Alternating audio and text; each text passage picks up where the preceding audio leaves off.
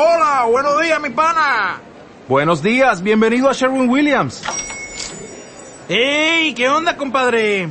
¿Qué onda? Ya tengo lista la pintura que ordenaste en el ProPlus app. Con más de 6.000 representantes en nuestras tiendas listos para atenderte en tu idioma y beneficios para contratistas que encontrarás en aliadopro.com. En Sherwin Williams somos el aliado del PRO.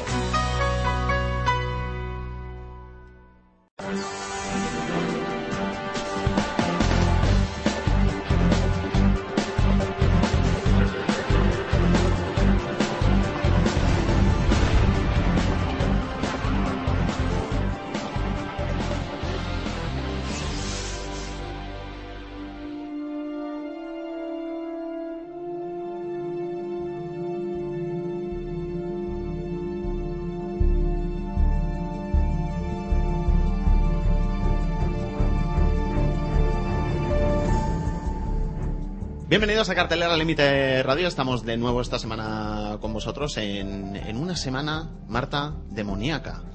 Pues sí, Ángel, porque hoy trataremos ese tema que, bueno, hay muchísimo cine que trata, que trata el tema del demonio y tal, y no sabemos muy bien, intentaremos eh, vislumbrar por qué nos gusta tanto ese tipo de, de películas. Este cine demoníaco, este cine diabólico que tiene al, al mal en su, en su esencia más pura, más satánica como protagonista, de él os hablaremos en, en nuestro cine alucinante que vuelve esta semana.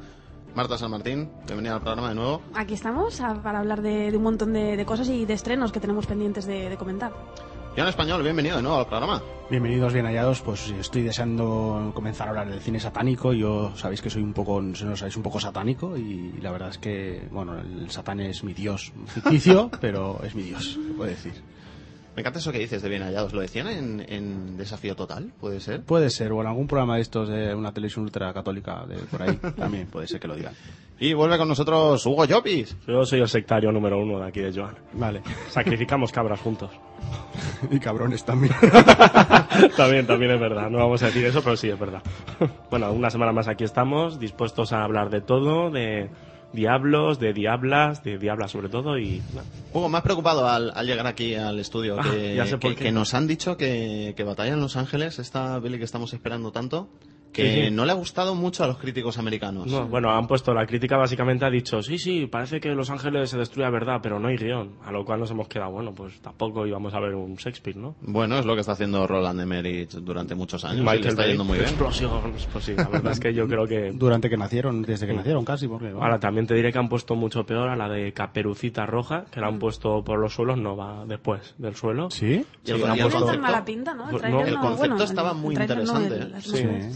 Pero la han puesto, además la han comparado mucho con Crepúsculo y la han puesto un intento de explotación de, de Crepúsculo. eso, eso es terreno fangoso, ¿eh? Mm, bueno, para que, asunto, para mal que no lo sepa, recordéis que la directora es la directora de la primera entrega de Crepúsculo y se ve que ha dicho, uy, Sí, tenía un pero- éxito. Bueno, pero Joan ya repetirlo". nos comentó en el programa anterior que precisamente la primera entrega es la mejor. Yo sigo diciendo que la primera también. entrega es la mejor y yo creo que Catherine Hardwicke, que creo que se llama... Sí, el apellido es- es tiene así, un apellido Tiene guay. una película que es Los amos también de Dogtown, que es un película Bueno, y, y, y Cirten no es de Y ella. Cirtin es de ella también, y luego tiene, incluso se atreve con una película de Biblia, Natividad, también. O sea, Yo- es una tía que, ha- una directora, una, una mujer que ha, ha tocado muchos géneros. Pero es que yo creo que es una mujer de estas que es no vendida, ¿vale? Pero que en plan sí sabe utilizar la dirigir. cámara, pero se deja manipular mucho por los productores. Entonces realmente le queda un producto impersonal. Joan, sé que has visto El Ministerio de Ajuste, que es Destino Oculto. ¿Qué tal el regreso de Matt Damon? Pues bien, la verdad es que no se le echaba de menos, de menos en el sentido que lo vi hace un par de semanas en Más allá de la vida y hace otro par de semanas en Valor de ley. en Valor de Ley. Entonces, Damon. Digamos que no se le echa la menos la ausencia, pero bueno, siempre es ah, también agradable verlo. Pues la peli a mí me ha gustado. Eh, Yo creo que el principal problema que nos da la película es el tráiler. Yo creo que es el tráiler es un poco engañoso. eh, con lo que la- de- de- después te cuenta la película. La película es una película yo creo que muy decente, es una película con mucho tono de ciencia ficción, cine fantástico, eh, bueno, en donde él es un congresista que aspira a la presidencia, conoce a una chica que en teoría no tenía que haber conocido y a partir de ese momento pues Sí, bueno. se empiezan a desencadenar una serie de hechos que bueno que le ponen un poco estos personajes misteriosos. raros que no sabemos aún lo que son ni qué traman eh, para el destino de ellos. Es una película yo creo que, mm, bueno, muy decente, muy interesante y yo creo que mm, mm, va a sorprender. ¿Saliste contento del cine? Salí satisfecho, porque es una película que tampoco fui a ver con a lo mejor unas perspectivas muy halagüeñas, porque a lo mejor tampoco era el tipo de película que en ese momento quería ver. Pero bueno, salí bastante, bastante contento. Yo la recomiendo, la verdad. Por cierto, Hugo, hablando de trailers que son un problema, ayer vi en YouTube el tráiler ori- original de cine de Predator y me he dado cuenta de que eso de que nos saquen el final de la peli en los trailers no es algo precisamente nuevo, ¿eh? Ah, que sí. Yo el otro día lo vi también para una noticia que hicimos en el cartel al límite y la verdad es que dices, madre de Dios, me ha spoileado toda la película. Además te sacan la mitad de las muertes, li- literalmente. Sí, sí, y además te saca el Predator claramente. En fin, no sé, es una cosa. Bueno, hablando del cartel al límite, no os lo perdáis esta semana, no os lo perdáis, os recomendamos siempre toda la semana, pues bueno, es la, la mejor manera que tenéis de, de en 10 minutos escasos, pues poneros completamente al día de los estrenos de la semana. Revisar toda la cartelera y todas las películas para, para estrenar. Además También. con, con audio, eh, con audio, con audio aquí, con audio aquí también lo hacemos, ¿no? límite, además de verlo, podéis escucharlo, podéis escucharlo, además con muy buen audio. También, también pues bueno, tenemos una pequeña sección de actualidad donde con imágenes, pues podéis ver también la, la selección que hace, que hace Hugo cada semana de. Yo personalmente podéis nuestro- escupirme, tranquilos. Para nuestro cartel al límite, nuestro programa presentado por Marta San Martín, ya sabéis. Que, que va, que va muy mona siempre. Sí, por supuesto. Lo, lo que la ¿no? convierte en la cara más visible de, de carteles al límite de radio. no me Por ahora. Sí, porque si saliéramos nosotros la audiencia bajaría, sobre Bueno, todo. Eh, sabe. o subiría, o, par- partes de la audiencia, parte de la audiencia. iba a decir. Bueno, Y bueno, volviendo sobre ti, Hugo. Sobre mí ¿viste- soy, soy muy hermoso, muy guapo, sí. ¿Viste Torrente 4 3D Lethal Crisis. Chusco elevado 2? Pues sí. Lethal Crisis. Chusco al 3D, pues, pues bueno, sí. em, te ha gustado mucho. Pues vo- voy a exponer objetivamente el caso de Torrente 4 porque es algo complejo. Torre- Torrente 1 es como película, es decente, es la mejor como película, está bastante bien. La 2 a mí es la que más me gustó, me morí de la risa. La película es mala, porque es mala, pero te morías de la risa. Y la 3 fue una aberración que me quería cortar el cuello al terminar de ver la película, porque me pareció horriblemente mala, muy mala, pero muy mala es poco. a mí se me Pero atragantaron las entonces- palomitas en el cine. Entonces, Pero la entonces 4 llega esta cuarta parte exactamente y parece yo, que tenía, a- te- tenía mucho miedo de que fuera como la tercera parte vale o peor tenía muchísimo miedo pero la verdad es que aparte de que me reí un montón solo te puedes reír si te gusta Torrente los chistes son muy brutos creo que de los más brutos de- Muy, muy torrentiles. Sí, adem- además es que empieza ya con dos chistes que dice, bueno, el, el principio es Torrente en una boda de ricos. El- el él inicio es intenso, ¿no? Exactamente, él siendo de, de seguridad, el jefe de seguridad de una boda de ricos. Así que imaginaos la que arma el hombre, es brutal. Y, La mejor es la 3. Y que la 3 es una chufa, hombre, monstruo del helio. La 3 es la preferida de nuestro monstruo Vete a del helio. cantar por ahí con tu música de fondo, hombre. la mejor de todas es la 3. Y punto. Bueno, el monstruo del helio sabéis que tiene mucho criterio. Lo que él diga no va ni a misa ni a nada, porque no hay Torrente ningún 3, sitio. T3, no confundir con Terminator 3. Pero si no tiene ni de ni iba al cine, ¿cómo vas a saber que la 3 es la, es la mejor? ¿Cómo lo vas a El, ver? el caso, tengo que deciros una cosa, muy seria, ¿eh? El 3D de Torrente 4 es mejor que el de Avatar. No me digas. Madre Esa- mía, te- es atreves a hacer esa afirmación en la radio, Voy a explicarlo, voy a explicarlo a objetivamente, Está ¿vale? llamando James Cameron, ¿eh? Ahora mismo. Voy a explicarlo Recuerden, objetivamente. recuerden, esto lo dijo hoy Hugo Llopis. De hecho, voy a toser para que no se me note, ¿vale? Bueno, voy a explicarlo objetivamente porque es mejor. Primero tiene, pues nada, cuatro o cinco mo- momentillos en los que te escupe a la cara, Torrente. De No- hecho, no el principio de la película está en la boda tomando unos canapés que le dicen, ¿quieres un revoir de bois? Y él se lo toma y dice, ¡qué asco! Y te escupe a la cara. Tony Serrano en Eso nuestra... para abrir boca. Eso... Tony Serrano en nuestra época de conectaciones, le recordaréis porque era nuestro especialista en DVD, dijo cuando la anunciaron, la película, que seguro que nos íbamos a comer un pecho en 3D. Pues no, te comes 30, porque es la película con más pechos de Torrente, también he de decirlo. Un aliciente para algunos También nos lo sector del público.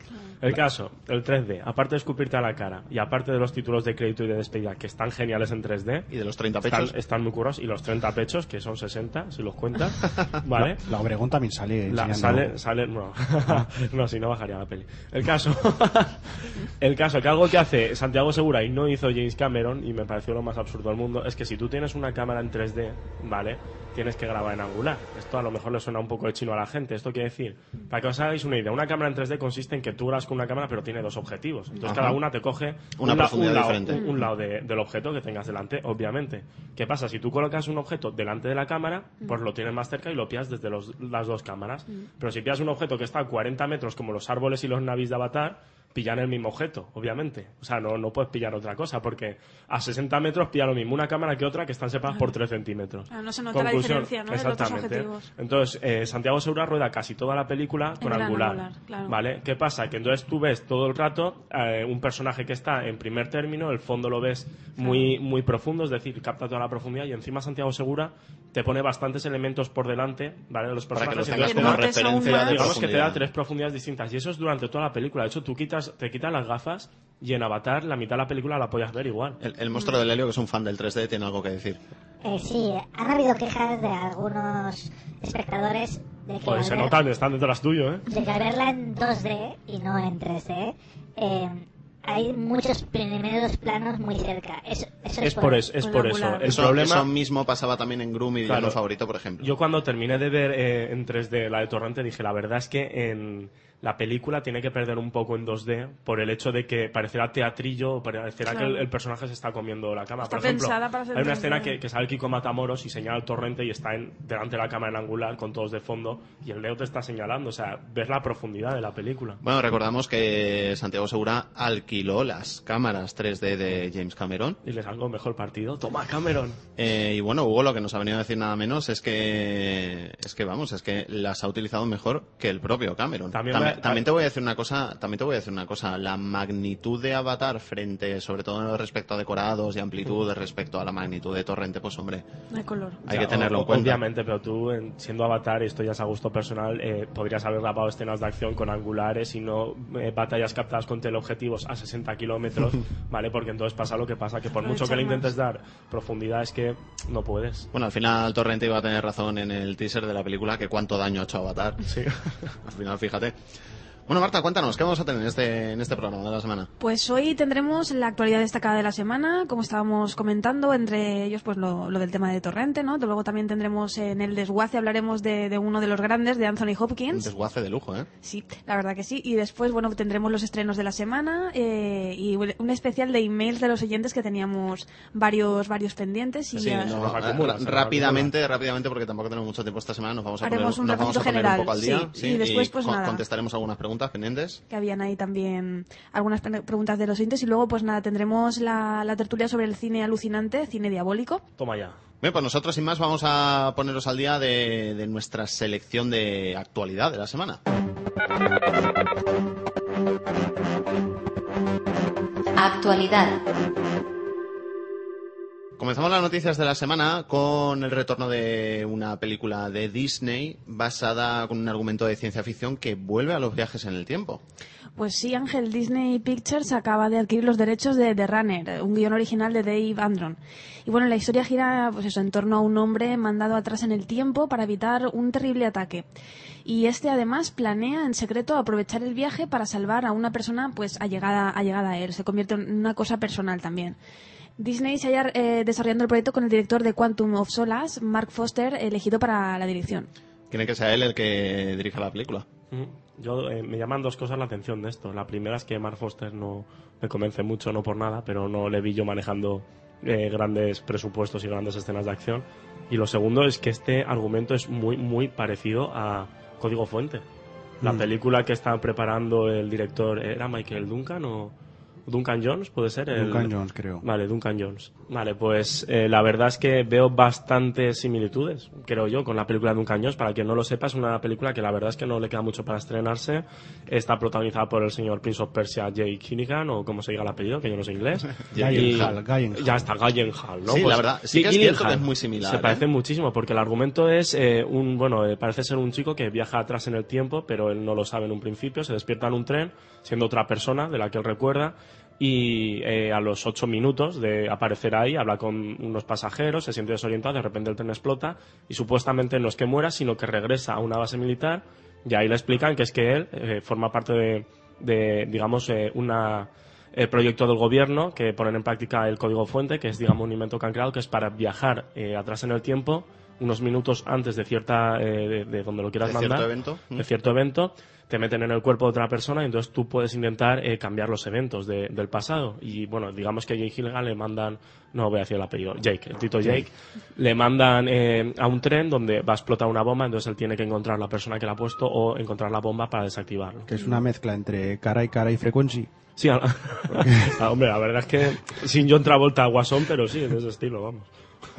Bueno, en cualquier caso, nosotros pues nos alegramos, nos alegramos de que vuelva este género de viajes en el tiempo. A- Al monstruo de Leo le encanta, a nosotros aquí en, Normal, en- su cerebro viaja atrás en el tiempo hasta que era pequeñito. en Cartelera Límite y en Cartelera Límite Radio nos gusta mucho este género. Es interesante desde el punto de vista tanto de la dirección como de la producción. Pues bueno, con géneros como este hemos tenido obras maestras como, como Regreso al Futuro. O los cronocrímenes. Yo, yo vivo en O- o una pequeña- o- 1980, ¿eh? O, o una pequeña joya moderna como Los Cronocrímenes, Hugo, que a ti te Sí, gustó sí. mucho. No es un peliculón, pero es una joyita. O, o eternamente joven con mi Mel Gibson haciendo... A ti te gustó porque se le veía muy joven a Mel Gibson, que Exacto. es distinto. Ay, qué Ay, mono. pilluelo. Bien, y precisamente nosotros vamos al futuro a una próxima producción porque tenemos nuevos datos sobre Elysium. Pues sí, porque poco a poco van, van llegando nuevos datos sobre la esperada nueva producción de Neil Blomkamp, el Elysium, ¿no? Hemos dicho que se decía. Elysium. Elysium. Elysium. Se le está pegando lo mío. ¿eh? Elysium, que, que algo me dice que no la van a llamar así en España. Seguro. Pero bueno, ya, Ya, veremos. la verdad que, bueno, ya veremos qué título le ponen. Bueno, pues por un lado ya sabemos quién encarnará al villano de la película, que será Wagner Mura, habitual de la televisión americana y protagonista de Elite Squad. Y luego, pues él encarnará a un malvado magnate con un enfermizo sentido del humor. Y por otra parte, ya se ha confirmado que su fecha de estreno será en el 2013, concretamente el 8 de marzo. Su rodaje comenzará este mismo verano. A mí, Hugo, me encantan estos villanos con que están Sí. medio locos. Define villano. Está loco. Como el pingüino. ¿no? De Batman. pues algo así. Hombre, podrían coger a Anthony Hopkins, por ejemplo, para hacer de villano loco, pero bueno, eh, No el creo. Wagner Moura lo, lo he visto y la verdad es que mola. No creo. Pues sí, la verdad es que pff, que cojan a Nicolas Cage, por favor.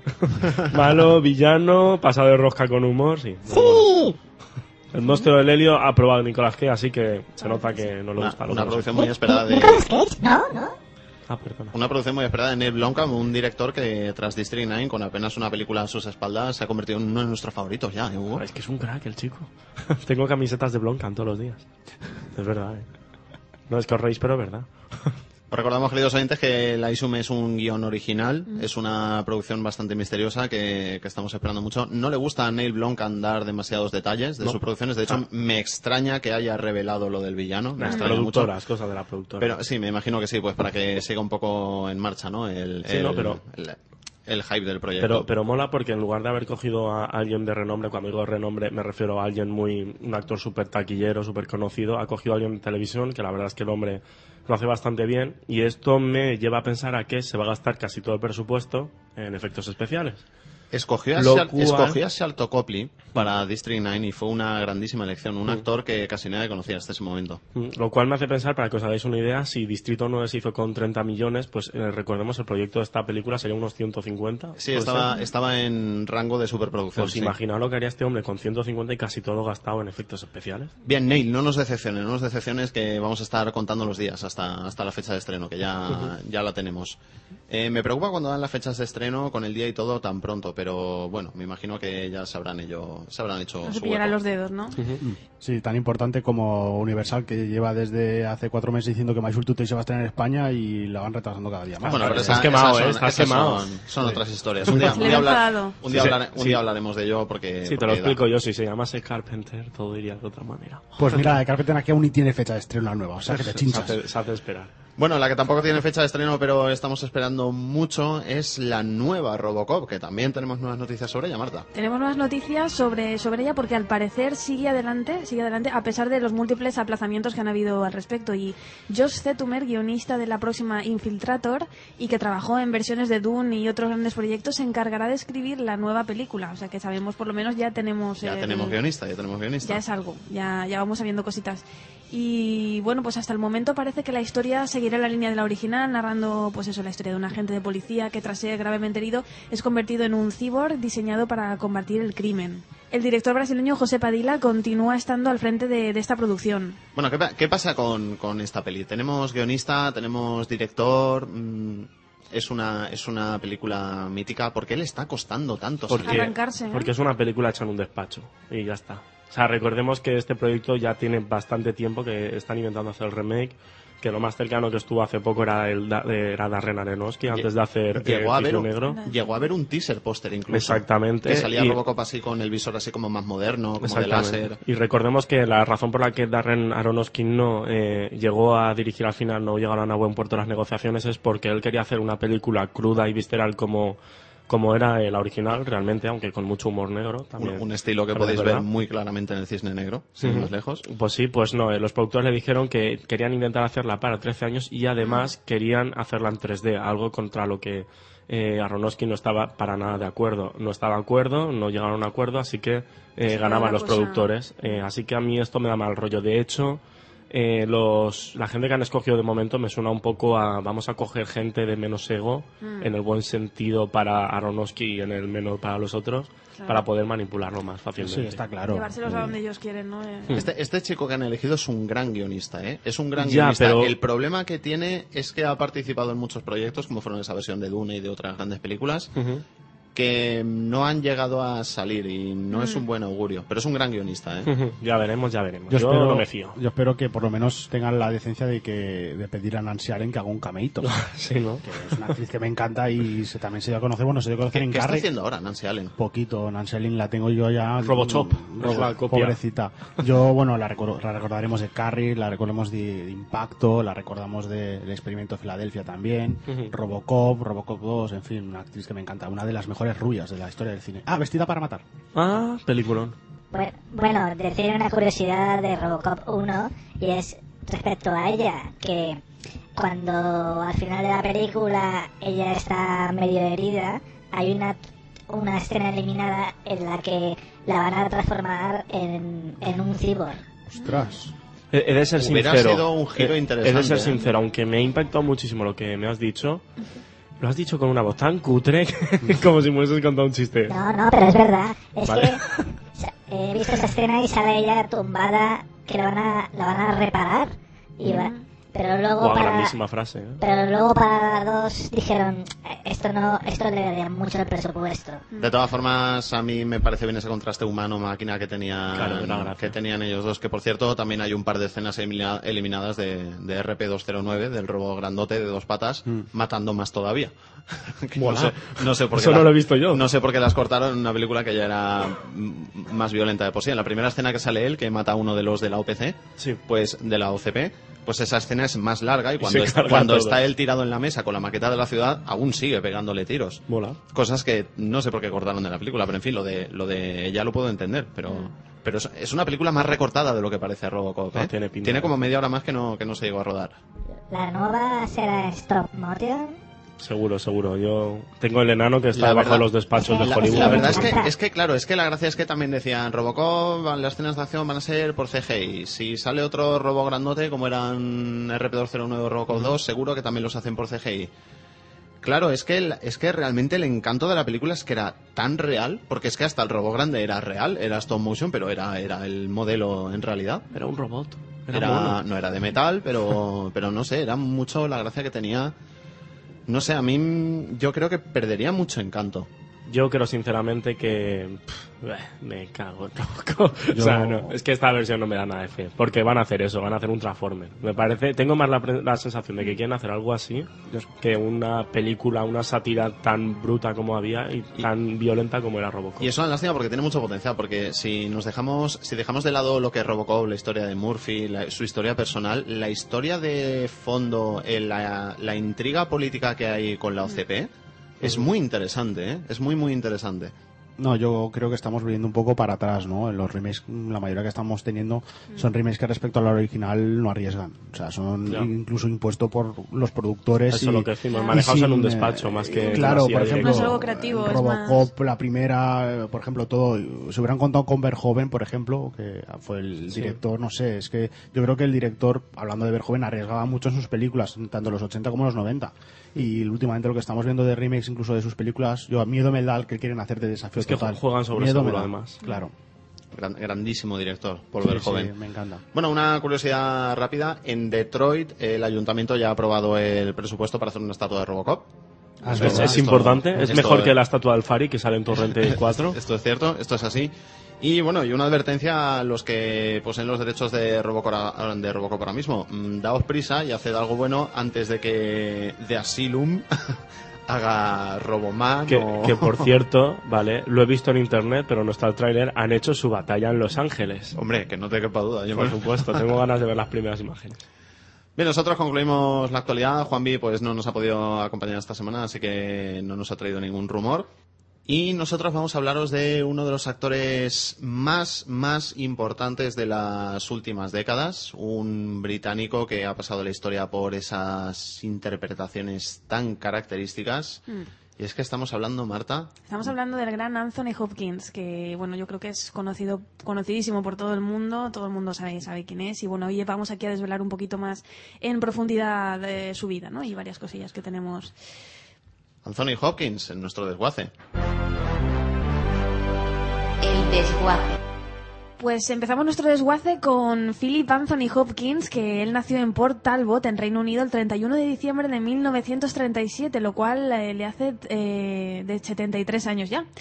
Y él es actor, bueno, es uno de los actores, pues como decíamos, más, más conocidos y también muy querido, yo creo. Y actualmente ha estrenado El Rito. El Rito es la producción que esta semana podemos disfrutar de él. 73 años ya hubo. Me parece mentira. Es que el hombre, el hombre es un crack. Yo creo que nunca va a morir, fíjate lo que te digo. Es inmortal, ¿no? Dentro de 200 años aún estará haciendo Aníbal Lecter 8 en el espacio o algo así. Es inmortal. Bueno, Anthony Hawkins, Philip Anthony Hawkins. Philip Hawkins no suena igual, ¿eh? Bueno, No. suena No, Philip no Hawkins suena acojona igual. menos, ¿no? Digo. No impone igual, ¿no? Pues ya desde niño tenía bien claro que él quería ser artista, no le gustaba ir a clase, él prefería quedarse pintando, dibujando y tocando el piano, Ah, algo, que es algo que se le da muy que era bien. un pasota pero oculto, ¿no? Plan, no, no, yo paso para hacer bien. Sí, avioncitos, sí. no, no, yo toco el piano. es un. A él, a él le gustaba lo que le gustaba, no le gustaba ir a clase de las matemáticas, le Pues gustaba tenía- el arte. Tenía cara de empollón, tenía cara de empollón No, tiene cara de como no me apruebe este rajo. Más bien. Más, más sí.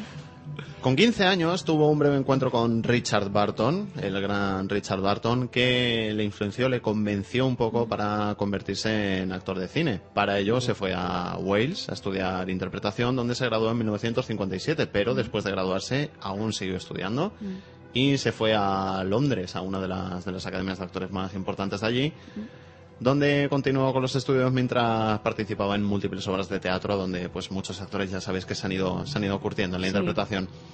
Sus primeros papeles llegaron en la tele, llegaron en la pequeña pantalla, donde participó en diversas series de la BBC.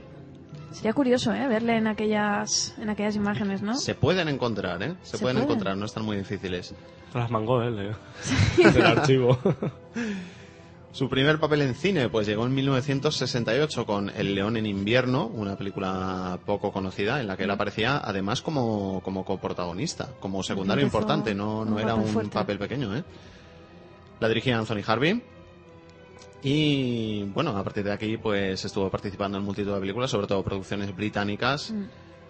En 1992 le llevó el éxito realmente con el Oscar que recibió por El silencio de los Mm. corderos, quizá posiblemente la película más emblemática de Le ha su marcado, carrera. ha marcado mucho su Sí, carrera. de hecho, desde entonces solo hace ese papel, casi.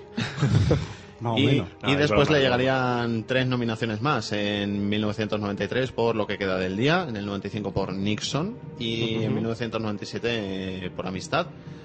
A partir de aquí, pues bueno, todos conocemos a ese Anthony Hopkins con esos papeles tan enigmáticos, tan Sí, serios, tan misterioso profundos. de- también. al principio solía hacer mucho de caballero inglés. Mm. Y Oh, sí, últimamente le estamos viendo más en su vertiente más psicópata de persona personaje misterioso. Personajes que tienen una cara oculta, ¿no? Que lo Sí, no, dices que, que los que te cambias la cera Hugo. cuando lo ves. Y que como dice Hugo, imponen bastante respeto. Sí, sí, sí. sí. Pero ahora que sé que Philip no... Se me viene a Ya rajar, lo le ves de diré, otra sí, sí, manera". pero tú te llamas Philip. Así que no me impondré. El- el- Sí, te vas a poner como con Tom Cruise, ¿no? Como lo, como lo No me lo se recuerdas llamaba- que el, el se po- llama po- cuarto. Eso, Mapoter. Acordaos que en 1976 yo creo que hizo un- una película que tampoco fue muy conocida, pero a mí me encanta. que La es- del muñeco ventríloco. No, las dos, la- las dos víderas de Audrey Rose, que también trata el tema que tratamos de la posesión, sobre una niña. Es una película en que él está también jovencísimo y ahí ha empezado un poco a demostrar también lo, lo, lo que él valía, ¿no? Luego a mí una de las pelis que más me gusta de él es La Mancha Humana, una película que pasó casi sin pena ni gloria. Que, Sí, es que, es que sí. yo creo que desde El silencio de los corderos ha desarrollado dos carreras paralelas. Una es Aníbal Tech, eh, Lecter barra 3.0 y luego está ya lo que sería el- su carrera como actor de verdad. Estoy totalmente de acuerdo con Es eso. decir, eh, La Mancha Humana o, por ejemplo, esta película que yo es que nunca he sabido decir el nombre bien, que era la de Bart Munro, un sueño, una leyenda, ¿vale? Que, que me, me encantó como lo hace, la verdad. Incluso en Corazones de Atlanta, que es una película que me decepcionó un poquitín porque me esperaba algo más, pero él me encantó como Él lo está hizo. muy bien en esa peli. Mm, Creo que ha hecho una carrera paralela que además eh, la mayoría de los papeles son totalmente opuestos a esa visión de, de Aníbal Lecter que ha hecho, que me parece que es lo que demuestra un poquito eh, la, eh, el partido que puede sacar este actor a su faceta como actor. Es, tiene un contraste muy bestia, puede hacerte del abuelete más majo y más maravilloso del mundo y al mayor psicópata de la historia.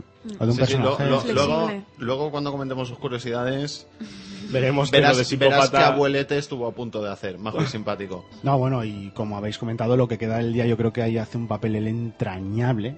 O sea, él está entrañable, yo creo que estaba, estaba para Oscar. La verdad es que hace un mayordomo que, bueno, yo nunca, es un personaje que nunca se me va a quitar de la cabeza, ¿no? Es un personaje triste, entrañable, y la película ahí con Emma Thompson está que se salía. Es, es de los pocos actores que puede decir que ha interpretado nada menos que a Adolf Hitler Ya ves tú. en, Además, en El Búnker de 1981. Además me gustó bastante. Lo que pasa es que a mí el físico no me llegaba a pegar del todo. Por eso, Mm. digamos que conseguía eh, eh, pulir ese pequeño obstáculo con su, con su buen trabajo, la verdad, sí, Mm. porque interpretación la hacía muy bien. Además, no me parecía tan histriónico como he visto otras interpretaciones, aunque no me parece que llega al nivel de, de Bruno Gantz. Como, la como en de- El Hundimiento, que El está muy Hundimiento. exageradísimo. Mm, Aunque, hombre, es que nos ha proporcionado el maravilloso montaje de Hitler enterándose de, de lo que sea. Hitler se entera de To- Dragon Ball. Toda una estrella de YouTube. Pero la verdad es que me gustó mucho. Y la verdad es que, no sé, creo que es un actor que... Por ejemplo, yo la, la próxima película que tengo ganas de ver de él es la de Thor, ¿vale? Porque interpretará, como sabréis, a Odín, al padre de Thor. Odín, Sí. Odín, Porque nada menos. ya impacta un poquito su imagen poderosa, además, esa imagen de... Tiene- tiene ese una halo- potentísima presencia claro, en es que pantalla, es ese ¿eh? halo Sí. de actor consagrado de no te metas conmigo que soy Pero- Dios, básicamente. Y creo que en Thor lo Mm. hará muy bien porque me recuerda mucho al papel que hizo en Titus. Sí, que es una Titus, película... otra película que está Sí, estupendo. Me, parece que es una de las películas más olvidadas que tiene él y en general, Sí. y, y me parece que es una buenísima película donde él la clava, o sea, Sí. lo hace genial. Y la clava literalmente, porque... Literalmente. Luego de- de- desvaría un poquito a lo Aníbal Lecter, pero, Exacto. Luego, lo hace muy bien. Bueno, no, no, no hemos mencionado Drácula de Bram Stoker, por favor. Ah, por supuesto, Que yo el creo mejor que- Van Helsing de la Exacto, historia. el bueno, el mejor. El mejor mm, Van no. Helsing. A mí los otros me encantaron y lo sabes. yo soy fan de ellos. El mejor pero- Van Helsing, yo. mm, Para mí es Peter Cushing, siempre ha sido el mejor. Yo, a mí me, encanta, pero es que Anthony Hopkins le dio ese halo de... De bueno, húngaro. entonces nuestro, nuestra amiga, la amiga Ya. de Nina pudo descansar en paz. Ya, No, le cortamos ya, la cabeza y le clavamos la estaca en el corazón y entonces pudo... Exacto, eso cuando están comiendo el filete que hay la sangre. y fa- Exactamente. ¿Y cómo la mataron? Ya, eso fue fácil. Es, es- es un crack, es un crack. es mejor sí. Van Helsing seguro. El segundo mejor. Bueno, su verdadero éxito llegaba con la saga del, Mm. por llamarlo así, del Silencio de los Corderos, donde más que nunca pues pudimos disfrutar de, disfrutar de esa potentísima presencia que, que tiene en la gran pantalla. Hola, Clarice. Hola, Clarice, esa gran frase, ¿eh?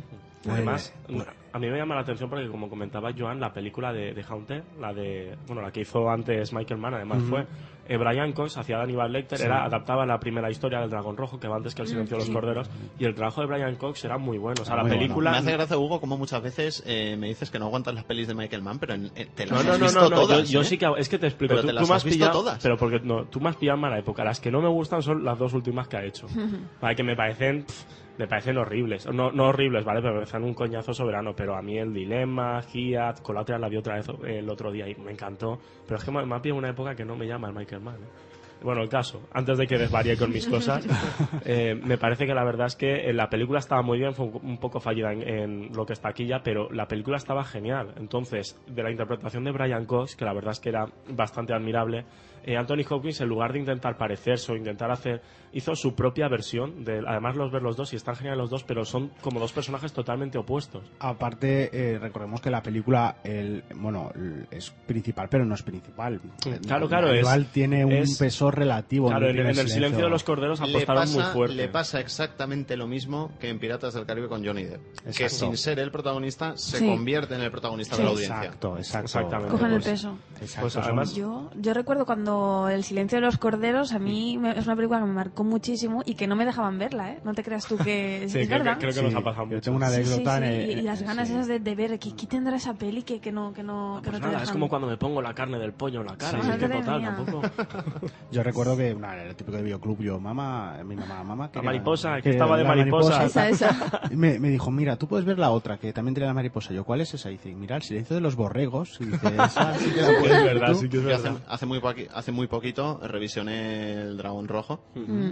Hay un momento que me gusta mucho, lo que pasa es que es del final, pero De spoiler, pero bueno, ¿no? lo puedo decir porque no es ningún spoiler, que bueno que está él allí en su celda y dicen que viene una chica a entrevistarle. Ah, sí. Ah, sí. Y él se gira así como de medio del lado y dice, y dice, ¿Cómo se llama? ¿cómo se llama? Mm, Esa, eso es, Que un momento mágico, ¿eh? eso es bestial. Mm, La verdad es que sí. Pues mira, yo te recomiendo la, la de Michael Mann. Porque me Sí. gustó más que la versión que hizo Brett La tengo que ver, la tengo que ver. Yo, si tuviera que recomendar una película para iniciarse con su filmografía, os va a sorprender, pero yo recomendaría El hombre elefante, Ah, de sí, David Lynch. Por es verdad. Es la película que yo realmente recomendaría para iniciarse en su filmografía, lo vais a ver jovencito, porque era de 1980. Hace un papel un poco complicado en cuanto a la dualidad moral. De, Bueno, es el, digamos, el que explota un poquito bueno, a- y, es una gran película por derecho propio, además. No, claro, claro. Mira, es una película que sales, mm, sales inundado de lágrimas. Yo siempre que la, la he visto solo dos veces y no puedo vol- volver a verla. Y bueno, si os parece, pues vamos a comentar algunas curiosidades sobre, sobre Anthony Hopkins, algunos datos así curiosos, a ver si nos sorprende alguno de ellos. Pues a ver, por ejemplo, podemos eh, comentar que él añadió múltiples detalles improvisados a su personaje de este que estábamos comentando tanto, el de Aníbal Lecter, el más sutil de los cuales consiste en que no parpadean nunca cuando habla. No sé si, si, si os Sí. lo recordáis. Esto, esto es cierto, ¿eh? Sí, esto no, es cierto. no. Yo, yo cuando descubrí esta curiosidad no me la acababa de creer, pero vi el fragmento en YouTube, vi fragmentos en YouTube de, del Silencio de los Corderos y, y ni en el Dragón Rojo ni en el Silencio de los Corderos ni en ningún momento que les Aníbal Lecter parpadea ni una sola vez. Eso es Acabaría un- con los ojos como tomates al final un del trabajo rodaje. importante de interpretación porque ahora sí le da el pues eso va, va haciendo más personal su Dijo, dijo que para ello se inspiró en. Estuvo viendo vídeos de famosos Mm. asesinos y se estuvo inspirando en ellos. Ah, Así eso- le salió el personaje que le salió. Eso confi- le da, le da un aire mucho más, pues eso, ¿no? Mucho más misterioso. Puede ser una Sí, de las cosas que de- den lugar a... De, de hecho, bueno, Inhumano, inhumano. Sí, Eso te iba a decir, Exacto. porque de hecho en, Sí, en sí, el sí. rito, la película que luego comentaremos, que es la que estrena esta semana, en el tráiler, ¿vale? Te dejan un poco caer, no te lo dicen, yo no sé si será spoiler o no, como que el demonio le empieza a poseer a, a Anthony Hopkins y te lo sacan en la vertiente de Aníbal Lecter otra vez. Y hay una escena que te están comentando, sí, sí, para la posesión el primer efecto es soledad y te sale él solo como si fuera en un parque.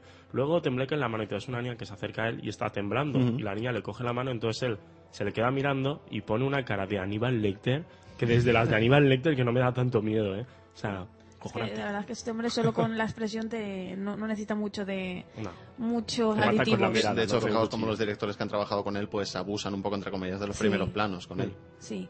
Bueno, luego también pues comentar, ya, ya lo habías comentado tú Ángel, que, que de pequeño pues le gustaba mucho el piano y es que él en realidad es un virtuoso de, de este, de este ins- Y- instrumento. Y, sigue, sigue tocando, ¿eh? Sigue tocando. Y luego, bueno, también estuvo a punto de morir en 1997 durante el rodaje del Desafío, cuando cayó a un río y sufrió pues una, una severa hipotermia, ¿no? A, a raíz de la... Fue- película que no sí, recordaba ahora Fue hospitalizado, fue hospitalizado con, con Alec Baldwin, ¿no? Alec Baldwin, Alec Baldwin. efectivamente. Mm. Estuvo hospitalizado y tuvo una hipotermia gravísima, pero que creían que se quedaba ahí, ¿eh? Mm. Bueno, la verdad es que debió ser un rodaje durísimo, porque luego se plasma por lo menos en la pantalla, pero vamos. Luego también pues podemos comentar que el 24 de septiembre de 2003 recibió su estrella en el Paseo de la Fama de, de Hollywood. Mu- mucho tardaron en dársela, yo La creo, es que ¿eh? sí. Yo creo que sí. Porque sí, el, el gran éxito vino en el 92, ¿no? Con el silencio... En el 92 le dieron el Oscar por el silencio de los corderos. No sé por qué, Entonces- por qué esperaron 11 Ajá, años para darle la estrella en el Paseo de la Fama. Son cosas que no, no se entienden. No Hay cosas que, mucho. eh, Que no que te- vamos, es- son Creo, absurdas. creo que es porque, yo creo que fue porque era británico. Porque en Hollywood por son muy así para estas cosas. Muy de lo suyo. Sí, son muy tiquismiquis con el British, la línea británica de- del cine y de la Ca- ca- Calla, inglés. Con los grandes actores que da Inglaterra. Sam. Worthington, por ejemplo. Hombre, acordaos del. Es nada, no tiene que ver los Oscars mm, cuando habían nominados cuatro británicas y una americana, que al final ganó la americana, Jack Palance. Ya, dijo- qué curioso, ¿verdad? Qué curioso Qué que estando Vanessa Redgrave y Joan Portwright de todas estas, el Oscar fuera para Marisa Tomei por mi primo Vini. O sea, eso fue ya curiosidad, curiosidad. Luego también pues podemos añadir que su memoria para aprenderse los guiones es legendaria en Hollywood. Este Sí, hombre sí. tiene un Sí, memorio que es como él, para que os hagáis una idea, es más o menos como un fax. O sea, le metes el guion por la boca, lo Ya. escupe y ya está, ya se lo sabe. Dice, dice que ha llegado a repetir algunas líneas 200 veces antes de dar la toma por buena. Estar el director diciéndole buena y él, no, no, no, no es O buena. sea, que incluso que es muy, Es decir, muy que os- perfeccionista, ¿no? Con Sí, su- exactamente. Si sois eh, espectadores, os parece un tío cojonudo. Si sois el montador, os Como- Y si sois directores de cine y vais a trabajar con él, espero que seáis muy Y pacientes. como todos, en como, y como en todo sea igual, madre mía. Vosotros imaginaos este, este momento del silencio de los corderos que nos gustaba tanto de, de Hola Clarice, repetido 200 veces de 200 formas diferentes. Pues al final diría, hola Clark. Uy, mierda, Clarice, hola Clarice. ¿Tú cómo crees que lo haría, Joan? Yo depende. Es que tú los imitas muy bien, es que no lo sabéis, No, yo no, queridos no, no, oyentes, no, pero no. es un Hola, crack. Clarice. Imítalo, Hola, maldito, Clarice. imítalo. Hola, Clarice. Hola, Clarice. Ese, ese toque que ha hecho Joan, ese también se lo puso él. Aunque ahora es que no en comiendo espaguetis. Oh, que hay Clarice. Que no. Clarice, estoy encantado de verte. Hola Clarice. ¿Qué pasa, tronco? Baja, ¿qué tal? Está poseído, ¿eh? Estoy poseído, sí. El helio me posee. Ya, será por eso. Pero aún tenemos más, porque conocemos algunos importantes papeles que ha rechazado Anthony Hawkins. Sorpréndenos, Marta. Pues como por ejemplo Ángel de Alfred Pennyworth en Batman Begins, por ejemplo. Bien, bien, bien está. O, o el padre de Superman en Superman Returns. eh, Estuvo a punto de hacer de Jor-El en Superman Returns. Además fue, con, fue considerado para interpretar Mr. Freeze en Batman y Robin también. Hasta que... Perdonad que me ría espontáneamente, pero querría verlo yo eso. No, no, es que estaba, estaba. No es que estuviera haciendo el casting, es que estaba. Lo que pasa es que, bueno, que sí, Mr. Marta, Marta, ahora nos va, Marta ahora nos va a seguir contando porque fue decisión de- del director. Esto fue así hasta que Joel Schumacher decidió que debía ser grande y fuerte por encima de siniestro. Entonces pues no... Así que al final el papel pues se lo quedó Schwarzenegger. Claro, es que va- vamos a ver, te tira un rayo de, rey- de hielo y te congela, que más te da que te mire mal. O sea, creo que da igual, ¿no? Y luego también estuvo a punto de ser Jack Byrnes en Los Padres de ella. Estuvo a punto de ser. Jack en Los Padres de ella. Mono. Anthony Hawkins como el padre, el papel que hacía Robert De Niro Sí. en Los Padres de ella. Pues fíjate, me gusta más Robert De Niro. Sí, no lo veo yo ahí Porque en lugar de haber qued- Bueno. quedado como un mafioso o un agente secreto, habría quedado como un psicópata. Aquí, Sí, aquí sí. es cuando yo te decía de que dices que puede hacer de, de abuelo entrañable, pues Hmm. Ah, hubiera sido, qué- hubiera qué- podido qué ser. Jack. Hombre, Bueno, yo creo que ibas a decir algún abuelo homicida de estos que, Claro. que tienen ahí a chicas Yo- escondidas en las cabañas. Antes o después hará el papel de un abuelo homicida y lo sabemos. Sí. lo sabemos. Va en camino, ¿no? Va en camino. Tengo el guion yo preparado para él, se lo he mandado ya. A ver si me Bien, yo, yo definitivamente recomendaré a la audiencia El Hombre Elefante para iniciarse Mm. en su filmografía. ¿Qué, qué película recomendaríais vosotros para conocerle? Es, es difícil pensar que alguien aficionado al cine no conozca Yo ya a Anthony seguro el Hawkins, silencio de pero... los corderos, sin duda alguna. Yo- Marta, sin duda alguna, El sin Silencio duda de los alguna. A mí Corderos. es que me impactó muchísimo cuando la vi. Y entonces, pues, me imagino que... De todas formas, ¿no creéis que precisamente el silencio, el- no el silencio de los corderos, pero no creéis que precisamente su, su personaje de Aníbal Lecter es quizá un poco Está demasiado demasiado trillado. sí para conocerle como actor? Yo te voy a decir cuáles. Te voy a decir tres por contraste. Porque creo que la mejor manera de. De ver de- en lugar, de, en facetas, lugar de ¿no? una, tú te quedas con una y dices, bueno, lo ha hecho bien, pero es que luego ves otra y dices, coño, Ya, ya conocéis, ves la grandeza ya conocéis de- a Hugo que nunca, nunca es capaz de recomendar una sola película. No, como me chafan todas, tengo que elegir varias. Bueno, voy a elegir varias. La primera, que a mí yo creo que es una de las que más me gusta, es la de Nixon, que es el biopic que hizo Oliver Stone. de con Oliver él. Stone, mm. Eh, hace un papelón tremendo, capta toda la esencia de ese Nixon, que en algún momento sientes lástima por él, pero luego ves que es un poco. Como está vivo, no sé si decir algún taco, pero. Bueno, pero fue, uno de, sí. fue uno de los peores presidentes que tuvo el país. Así le que- ves un poco lo cabroncete que es. Me acuerdo, hay una escena, sobre todo, que a mí me, me encantó cómo lo hizo él, que es eh, cuando está en el Capitolio hablando en, en la estatua de Abraham Lincoln y le vienen unos jóvenes, ¿vale? Y le empiezan a preguntar, o sea, él intenta hacerse los guays, eh, los jóvenes le empiezan a preguntar sobre todas las movidas que han pasado, todos los problemas que él ha tenido, ¿vale? En plan, recriminándoselo y él intenta convencerles y ver la esencia de ese mentiroso, ese patán, por así discurso. decirlo, Mm. Bueno, ahí captas genial la esencia de ese mentirosillo. Luego también recomendaría una que me habéis recordado vosotros, la del desafío. Me gustó muchísimo porque hace al revés, de abuelo sabio, bueno, es un crack, que parece in- eh, que no es capaz de nada, pero el tío es Dios porque es muy listo. Casi se mata. Y luego diría, va, una que me encanta, la máscara del zorro. O sea, la película es mala, ¿no? Porque es, es divertida, ¿vale? Oye, pero, pues sí, ¿eh? pero es que el- la química que tiene con el Antonio Sí, Banderas, sí, yo sí. me morí de la risa, la verdad, la primera vez que la vi. Así que es la típica ejemplo de película comercial que Anthony Hopkins se la trae floja y hace lo que él quiere. Joan, quiero conocer a Anthony Hopkins. ¿Qué me voy a ver? A ver, yo la que he dicho antes, yo las dos vidas de Dirty Rose, porque a lo mejor es de las menos conocidas, eh, lo vemos a él también bastante jovencito y podemos ver un poco cómo, cómo era o cómo actuaba antes, si hay algún matiz entre el Anthony Hopkins de antes y el de ahora. Bien, pues estas son nuestras recomendaciones para que conozcáis a este grandísimo actor, actor que es Anthony Hawkins. Es que hay mucho donde elegir. Podremos volver a disfrutar de él muy prontito en Thor. Muy Sí, prontito en Thor. Y bueno, a pesar de sus 73 años, tenemos a Anthony Hawkins para el rato, Mm. porque yo sé que tiene papeles firmados hasta 2013 por lo menos. Así que Así que el seguiremos, mundo no seguiremos tendrá las narices de acabarse antes de que él termine su No, esto, esto es como Chuck Norris, o sea, no, pue- no puedes ni contra Chuck Norris ni contra Anthony Hawkins. O tal vez sí, porque vamos a enfrentar, vamos a, enfrentar a Anthony Hawkins en nuestro combate contra otro gran peso pesado de la interpretación, un poquito en su línea interpretativa, como es Jack Nicholson. Tiene, tiene nombre de boxador Jack Nicholson también, ¿eh? Tiene nombre Seguro, de, seguro que se llamará Joe luego. de macho todos. alfa, de macho alfa. Yo sé que Joan está dispuesto a defender a muerte a Jack Nicholson, Hombre, claro que sí. protagonista de alguna de sus películas favoritas al mismo tiempo. Por favor, que creo que me va a comparar a mí el Hawks este, la, el abuelo de por favor. Te lo diré Bueno, yo, bueno, Capitán bueno, no, no, no empecéis, no empecéis, antes no, no, que- no empecéis a pegaros antes de que suene la campana. Nah, yo, Y, y Hugo defenderá al Capitán Hopkins. Por eso mismo que golpee el primero, a mí me da Vale. igual, voy sobrado.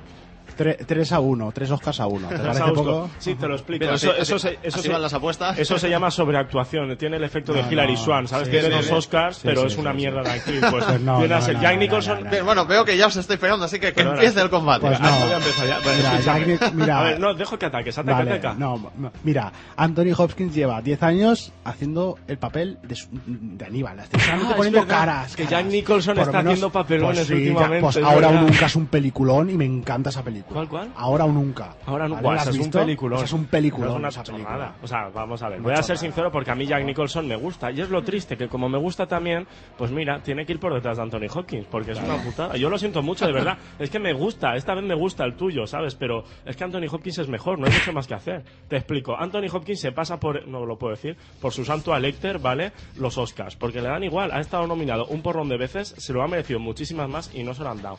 Jack Nicholson no sabe hacer nada si no tiene un buen director detrás.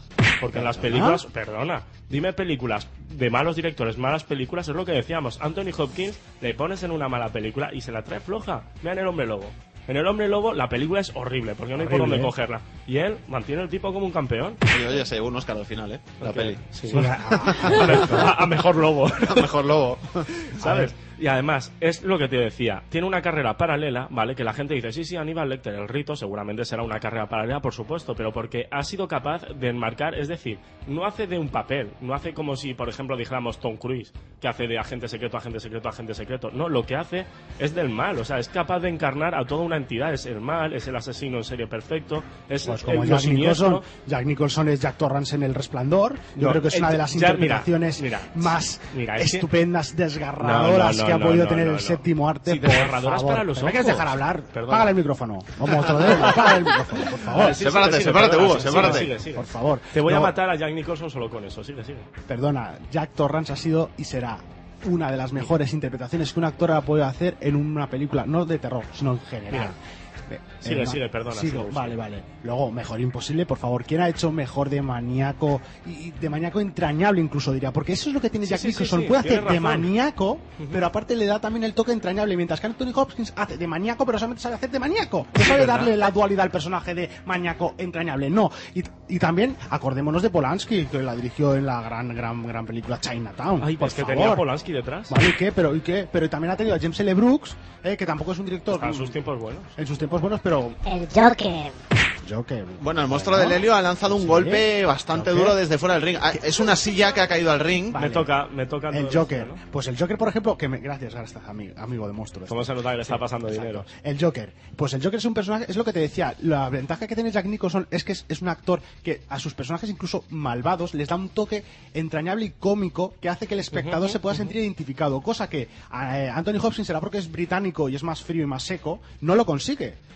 Mira. Es, es, es un actor más estático, mira, es mira, un Hay actor que, decir, hay que decir que han hecho camisetas con su cara en el resplandor cuando se asoma por la puerta. ¿eh? Vamos, vamos, ¿puedo atacar? ¿Y quién ha dicho la frase de cabritillos, cabritillos, soy vuestra mamá, ita, ita, ita, si es que tengo la voz ronca, es que estoy afónica? Eso solamente lo sabe decir Jack Vale, Nicholson. me toca, eh, puedo, puedo atacar. Y Tra- español Tras el grito de guerra de Joan Español. Acepto, acepto el gran golpe que me has dado, pero me parece una tontería. ¿Sabes por qué hace bien el papel histriónico de Mejor Imposible? ¿Sabes por qué hace Porque también es así. el papel No, histriónico porque de es Joker? así. Porque es uno de los actores más histriónicos que hay. A mí me Bueno, encanta, pero es, el, per- es Pero- la personificación del histrionismo. Sí, pero no todo el toca- mundo- no, no, mí- no todo el mundo que es- es histriónico. A ver, a ver, a ver, separado, separado. Gracias, No. me toca a mí. Escúchame, ¿sabes por qué hizo también de Jack Torrance o, o el Torronzo, que lo llamo yo? Jack Torrance, en la primera escena, Torrance. parece que está loco ya.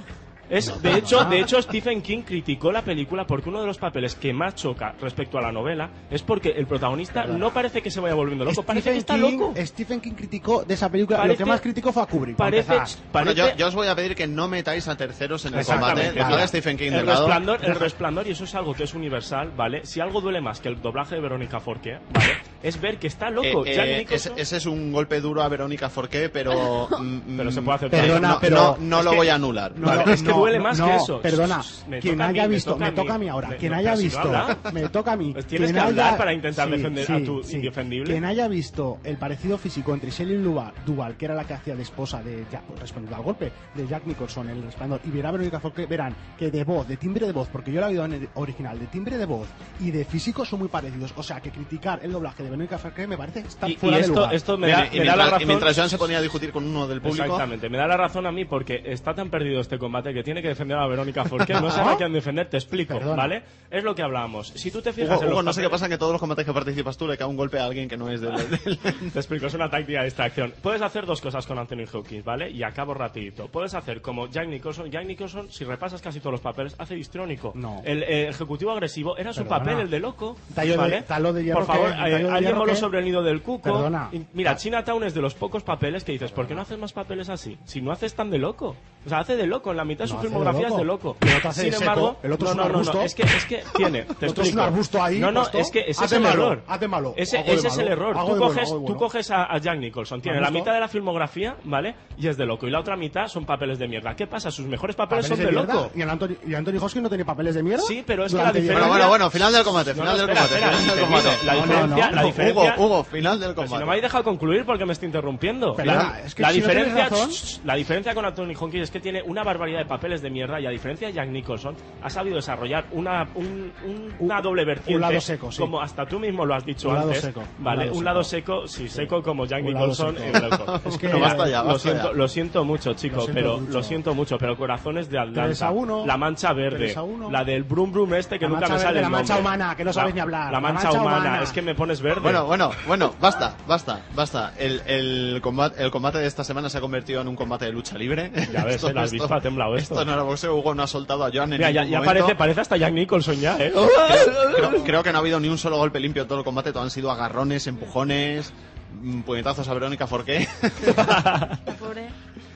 Pero no me gustaría, no me gustaría declarar este combate nulo. No me gustaría declarar este combate nulo, aunque es una difícil decisión, porque dentro de los sucios que han sido me han gustado los argumentos. Me han gustado vuestros argumentos. ¿Tú quién dirías que se ha llevado el combate, Marta? Ha estado la cosa reñida. Parecía que se Pero oía... muy reñida, ¿eh? Se oía... Tra- Tranquilos que si a mí me dais por perdedor, me haré el Jack Nicholson y ya está, ¿no? No, no, se, no se puede influenciar a los jueces. ¿No? sé, Hugo, sé. no. Vaya. ¿Tú cómo lo ves, Ángel? Yo. Ay, tengo yo- dinero por aquí. es broma, no lo necesito. yo, yo si tuviera que arriesgarme... ¿Sabéis lo que podíamos yo- hacer? Yo, Escuchadme, diría... vamos a ser objetivos. ¿Por qué no decimos al público que Que los oyentes nos digan... Sí, también. Es una buena medida. ¿Se pronuncien Eh, ellos al respecto? No, los combates se resuelven en el programa, Hugo. Yo daría a Hopkins como ganador. ¿Sí? Sí. Gracias. ¿Tú qué opinas, Marta? No, te voy a explicar por qué. Voy, No sé, ¿eh? voy- si Marta- tú Marta me dices opina que, Nicholson, lo podríamos declarar en un empate por puntos. Yo creo que... Que sí, ¿no? Que Nicholson que sí, también to- ha estado muy Hopkins, bien. ¿no? Bueno, vamos, vamos a dejar, vamos a dejar este combate en empate por puntos Sí, ¿verdad? porque yo creo que, Va- yo creo que es, que es bastante justo No- habiendo no visto. nos estáis viendo, pero nos hab- estamos dando la habiendo mano. visto, Oh, la habiendo- reconciliación. habiendo Pues visto los argumentos que- mucho, hombre. ¿Conocéis? ¿Habéis visto en esas películas que los dos boxadores están tan magullados y con los ojos tan hinchados que se abrazan pero ni se ven? Sí, pues es una igual, igual están. Es que Igual están. Bueno, hay que decir que eso sí, que Jan Nicholson pues gana en Oscars a Anthony Hopkins, así que pues bueno, si queréis Sí, tener... Hilary Swank también, Si ¿no? queréis tener este dato, es una gran actriz, ¿eh? Si queréis... Bueno, sí, ha hecho dos papeles si queréis- cojonudos. Si Bueno, queréis tener este dato en consideración, pues bueno, podríamos decir que, que ha ganado Jan Nicholson, pero nosotros lo, lo vamos a declarar empate aquí, aquí en el programa. Y bueno, a mí de verdad, la verdad es que de verdad me gustaría verlos juntos como coprotagonistas Pues en, en una peli, ¿eh? Sería genial. Aunque quizá, quizá son un poco incompatibles entre ellos, ¿verdad? Yo creo que no, porque realmente es lo que tú dices. Hombre. El seco y el cabreado. Eso sería un buen título para una peli, El seco y el cabreado. Pero bueno, en cualquier caso, al seco, al seco recordamos que lo vais a ver en Thor, ahora, ahora enseguida, y bueno, ya os Ya el iremos contando. cabreado es un grito que sale de su Con boca. el Ya sé. marido del Zapataki. Ya os iremos comentando las sus producciones que vienen de él. Bien, y tras este agotador combate, pues Hugo nos tiene que dejar, se tiene que ir ya. Es que me ha dejado exhausto Joan, aunque suene, aunque suene algo raro, pero es que tanto el combate ha sido buen combate. ¿eh? Ha sido, sí, ha sido una pasada. Hugo, Hugo, uno de los más intensos de la temporada, sí, sí. Hugo, un placer tenerte con nosotros en el programa. Muchas gracias. Ya me diréis qué os parece la del rito. Yo voy a verla en cuanto pueda. Sí, bueno, Vale, y a veremos ver el- A mi chico seco, a ver cómo, cómo lo hace. Anthony Seco Hopkins. Yo voy contigo, llámame. Venga, me parece bien. Luego, ahora que has discutido, no tanto, ¿eh? pero va, Vale, venga, te vale. llamo para que veas que hace cara de pino otra vez. Te bueno, antes de, antes de irte, cuéntanos un poquito qué, qué encontramos en el cartel al límite de esta semana. Bueno, pues nada, en el cartel al límite de esta semana básicamente contáis un poco lo que tenemos aquí en el Conecta Cine, aunque Mm. podréis ver de primera mano, os prometo que pondré el momento en el que mira con cara de loco Anthony Hopkins, así que lo podréis ver mejor que nunca. Y nada, haremos un pequeño repasito de la taquilla, que está últimamente que echa humo, la verdad. Y Sau, además... Sau sigue estando entre las 10 primeras. Y nada, repasamos las principales noticias, que además hay una noticia para mí un poco triste, que bueno, ya la veréis en el cartel al límite, así nos distribuimos un poquito la faena, que bueno, es sobre el director Steven Soderbergh. No ha pasado nada, pero para que lo sepáis un poquito, parece que se ha retirado del mundo del cine. Os daremos más detalles. Ay, qué lástima. Os Vale. daremos más detalles ahí en el cartel al límite. Así que nada, un placer estar con vosotros esta semana y la semana que viene a ver si puedo estar toda la semana. Hugo Llopis, gracias. Venga, hasta ahora, gracias. Y nosotros, tras el desguace, pues pasamos a contaros los estrenos de la semana. Estrenos que, no obstante, pues como ya hemos dicho, os emplazamos a que conozcáis visualmente en el cartel al límite. Nosotros comenzamos con lo último de Mark Romanek, Nunca me abandones. Me llamo Cathy. Tengo 28 años. Ahora me paso los días evitando mirar al futuro, recordando el pasado, lo que nos ocurrió, a mí, a Tommy y a Ruth. Los alumnos de Heilsham son especiales. Ninguno hará otra cosa que vivir la vida que han planificado para vosotros. Llegaréis adultos, pero será por poco tiempo. Tenéis que saber quiénes sois y para qué habéis sido creados. Solo así podréis llevar una vida decente. Una vez desvelada la verdad, todo cambió entre nosotros.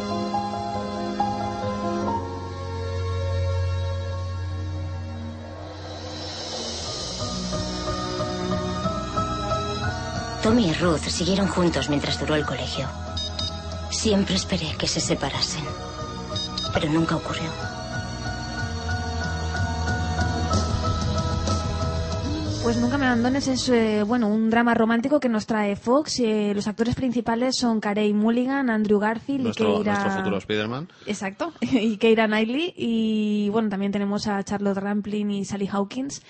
Y bueno, eh, coméntanos un poquito, Joan, ¿qué, qué podemos ver, en, qué historia nos cuenta Nunca me abandones? Bueno, pues es una historia un poquito rara. Estamos unas semanas un poco hablando del destino, con películas como Destino Oculto. Es o- otra, es otra de esas pelis que ha tardado bastante en llegar Sí, también aquí, ¿eh, Joan? es una novela de- del autor de Lo que queda del día, que fue una novela también un- muy conocida, ¿no? Y trata de tres compañeros de instituto eh, o de un, un colegio británico. Un colegio un poco extraño. Sí, que digamos que cuando son mayores descubren que hay un, un origen oculto y es como que alguien ha podido eh, manipular ¿no? su destino para Mm. que pasen una cierta de cosas. ¿no? Es un poco un drama, eh, un drama onírico, ¿no? Yo me quedo con, con los actores. Carey Mulligan nominada al Oscar el año pasado por An Education, por ejemplo, que era Nailing, que últimamente está muy bien.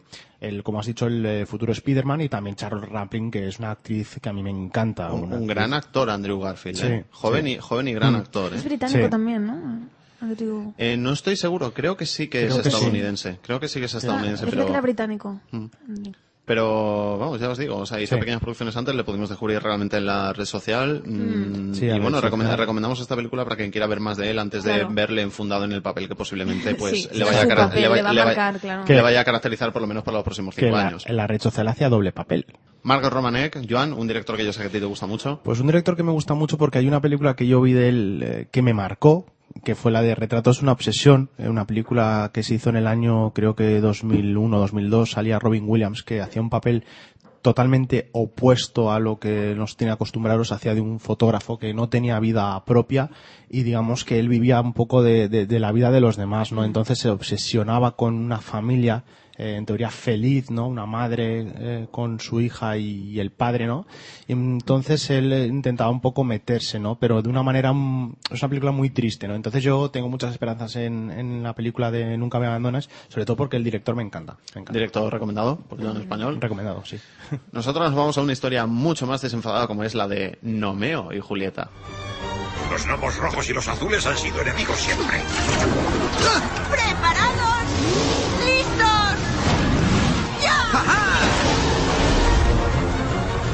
¡Romeo! Julieta, solo quería volver a verte. Necesito que me cubras. Si mi padre pregunta, dile que me estoy lavando el pelo. Comedia familiar de, de Disney y la directora es Kelly Asbury. Directora, una directora de una película de animación. Ya, ya tenemos ganas de ver a más directoras en películas de animación que parecen que eran es un género coto, que coto privado sí, de los hombres, muy ¿verdad? masculino, es cierto. Y bueno, los actores principales, en, en este caso, pues claro, los actores que ponen las voces a, a estos, original. a estos personajes. Te- tenemos pues, nombres muy curiosos, ¿eh?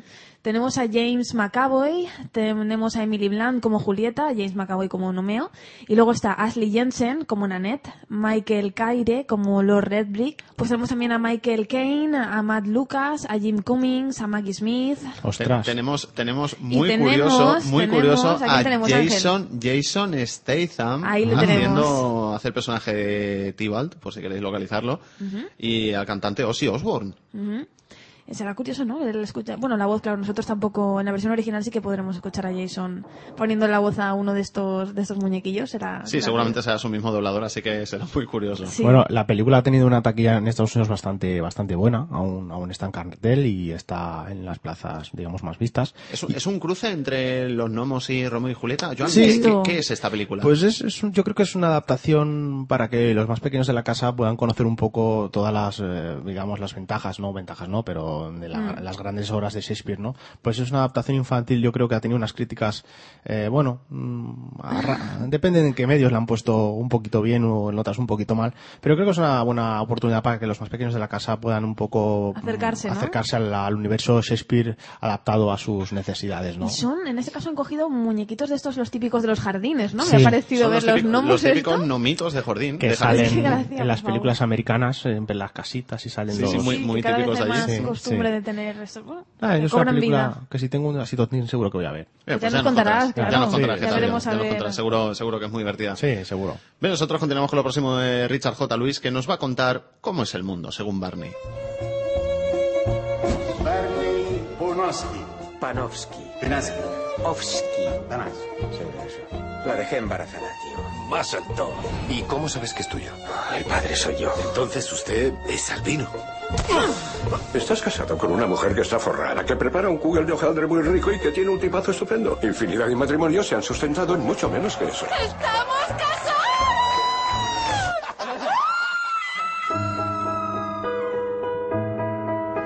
Siento, no nos han presentado. Soy Barney. Yo, Miriam. ¿Vas a hacer algo luego? Porque estamos a tiempo de coger un avión para Roma. Es posible que la novia discrete. ¡Apaga eso, ma! Sí. Muchos de mis parientes tienen asma. No sea ridículo, nos acabamos de conocer en tu boda. No tiene gracia. Por primera vez en mi vida estoy irremediablemente enamorado. Y yo, Barney. Yo también. ¿Es la ideal? ¿Es la madre de tus hijos? Sin lugar a dudas. Entonces, adelante. No sé cómo decirte lo inoportuno que es todo esto. ¿Por qué no te saltas lo de que está fuera de lugar y soy un pesado y vas directamente a que soy simpático y encantador? Salute. Fue mi primera arma. Quiero que la tengas tú. Debería matarte por esto. Deberías haber llamado a la puerta. ¿Por qué no ha mencionado nada de esto? Voy a seguir hablando sin parar porque tengo miedo de que si paro va a haber una pausa un intervalo y tú vas a decir ya es tarde o debería irme. Ahí está, la pausa. Y sigo aquí.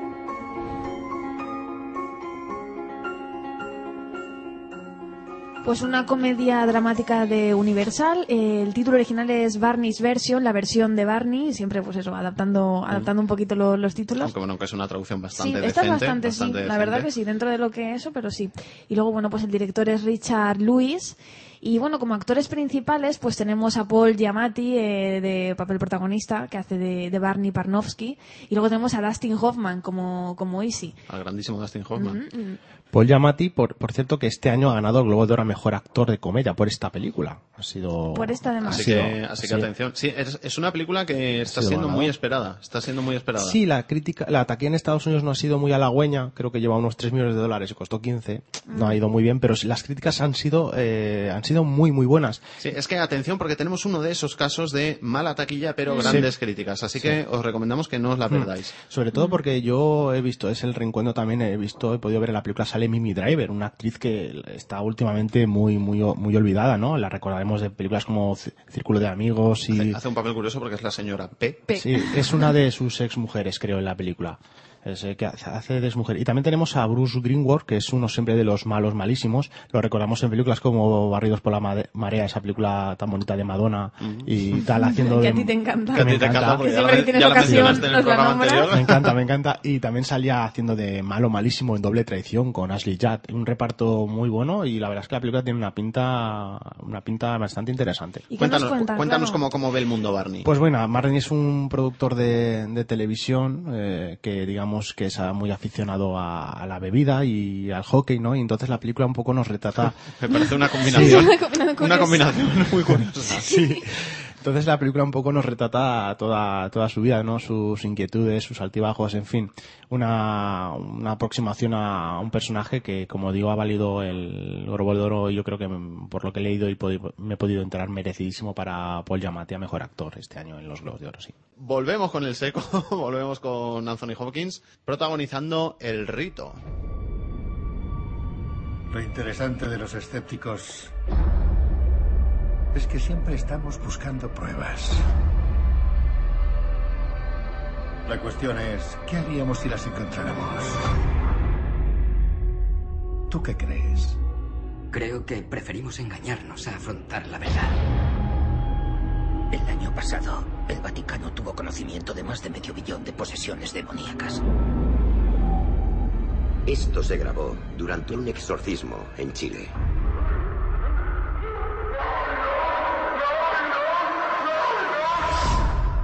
No es el diablo, sino una niña muy enferma. No necesita un cura, necesita un psiquiatra. Llevo años sin rezar. Pero anoche me vi rezando por ti. Te conoce, conoce todos tus pecados. No le hables, es el diablo. Voy a por ti.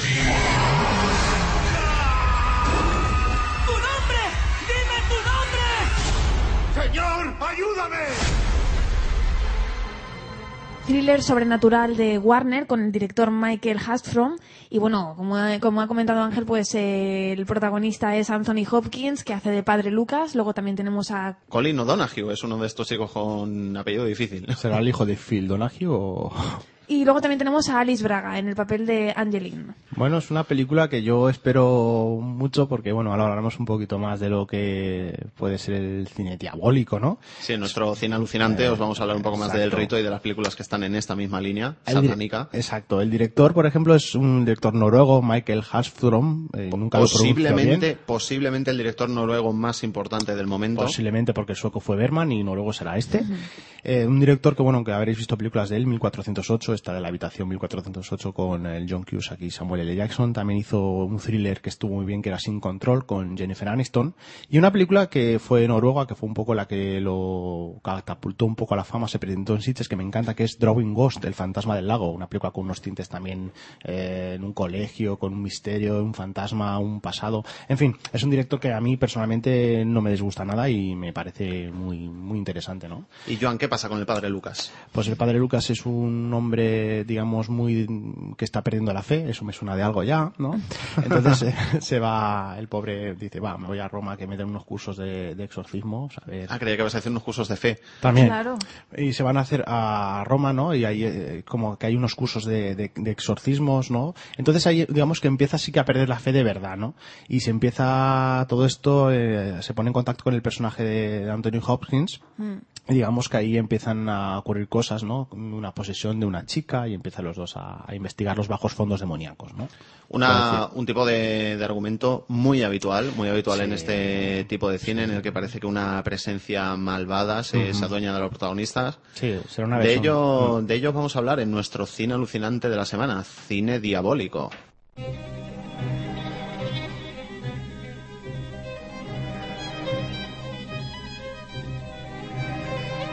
Cine alucinante.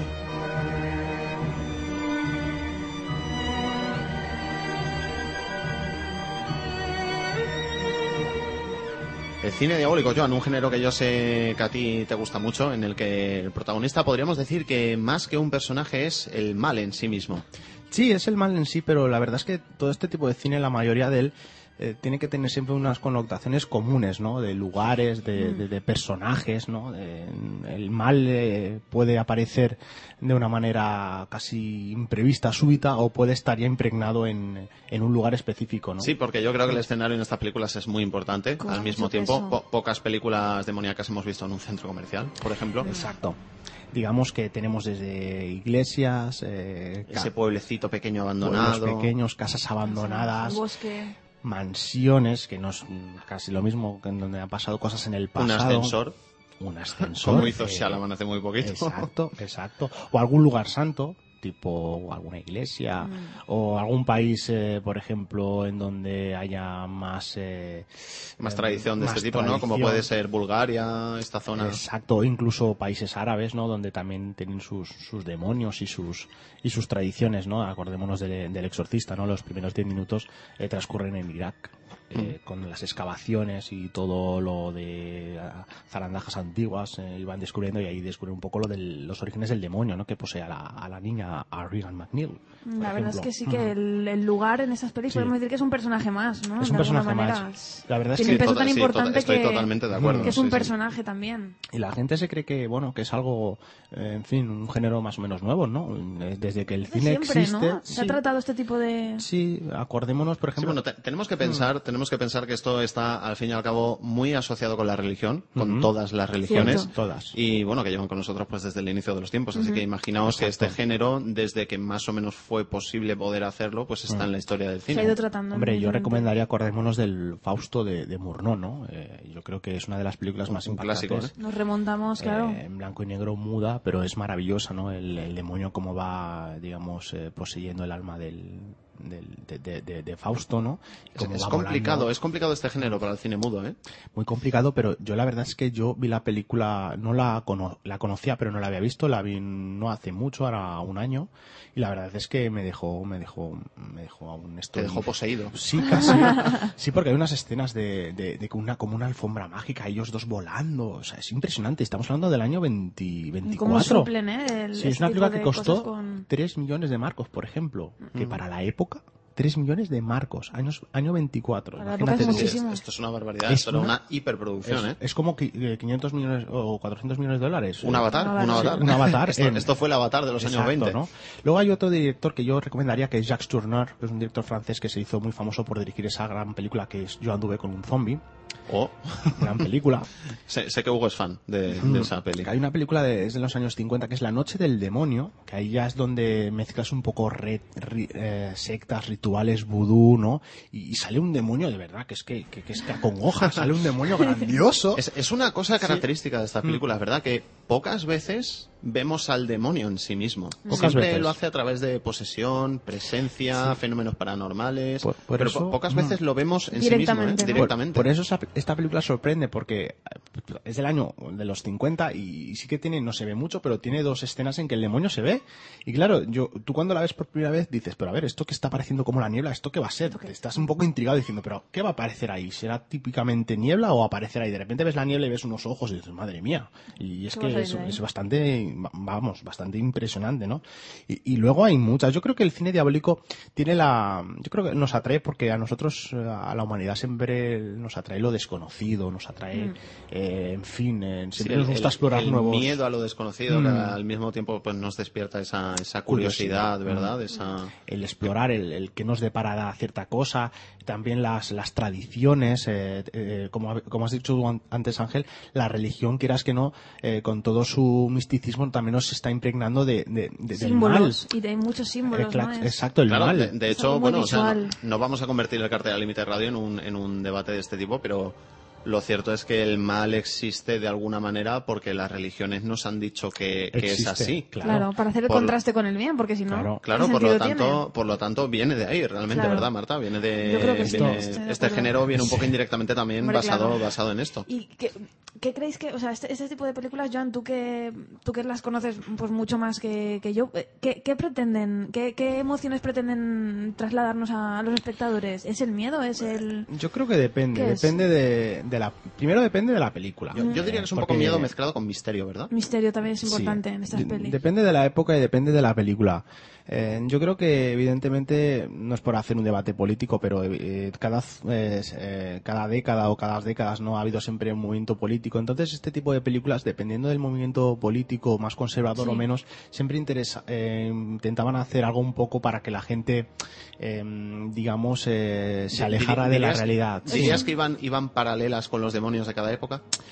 En teoría puede ser. Tú ten en cuenta que, por ejemplo, El Exorcista en el año 72, 3 más o menos. Po- Posiblemente el exponente más conocido de este género. Exacto. eh, era una época en donde se empezaban, habían habido unos años de represión muy fuertes. Los 50 y los 60 en Estados Unidos fueron Las años vistas en su momento también. de represión brutales, ¿no? Y fue ya cuando el cine un poco empezó eh, de una manera más comercial a, a abrirse, ¿no? A, a abrirse a la a la población, ¿no? Y que la población también pudiera o tuviera ganas de ver más eh, cosas, eh, eh, en fin, más, más fuertes, más factibles, ¿no? Se hacía cine de época, se hacía cine de terror, pero un cine de terror también en los 50 y 60 muy encasillado en la serie B, ¿no? Que llegaba a muy pocos sitios, ¿no?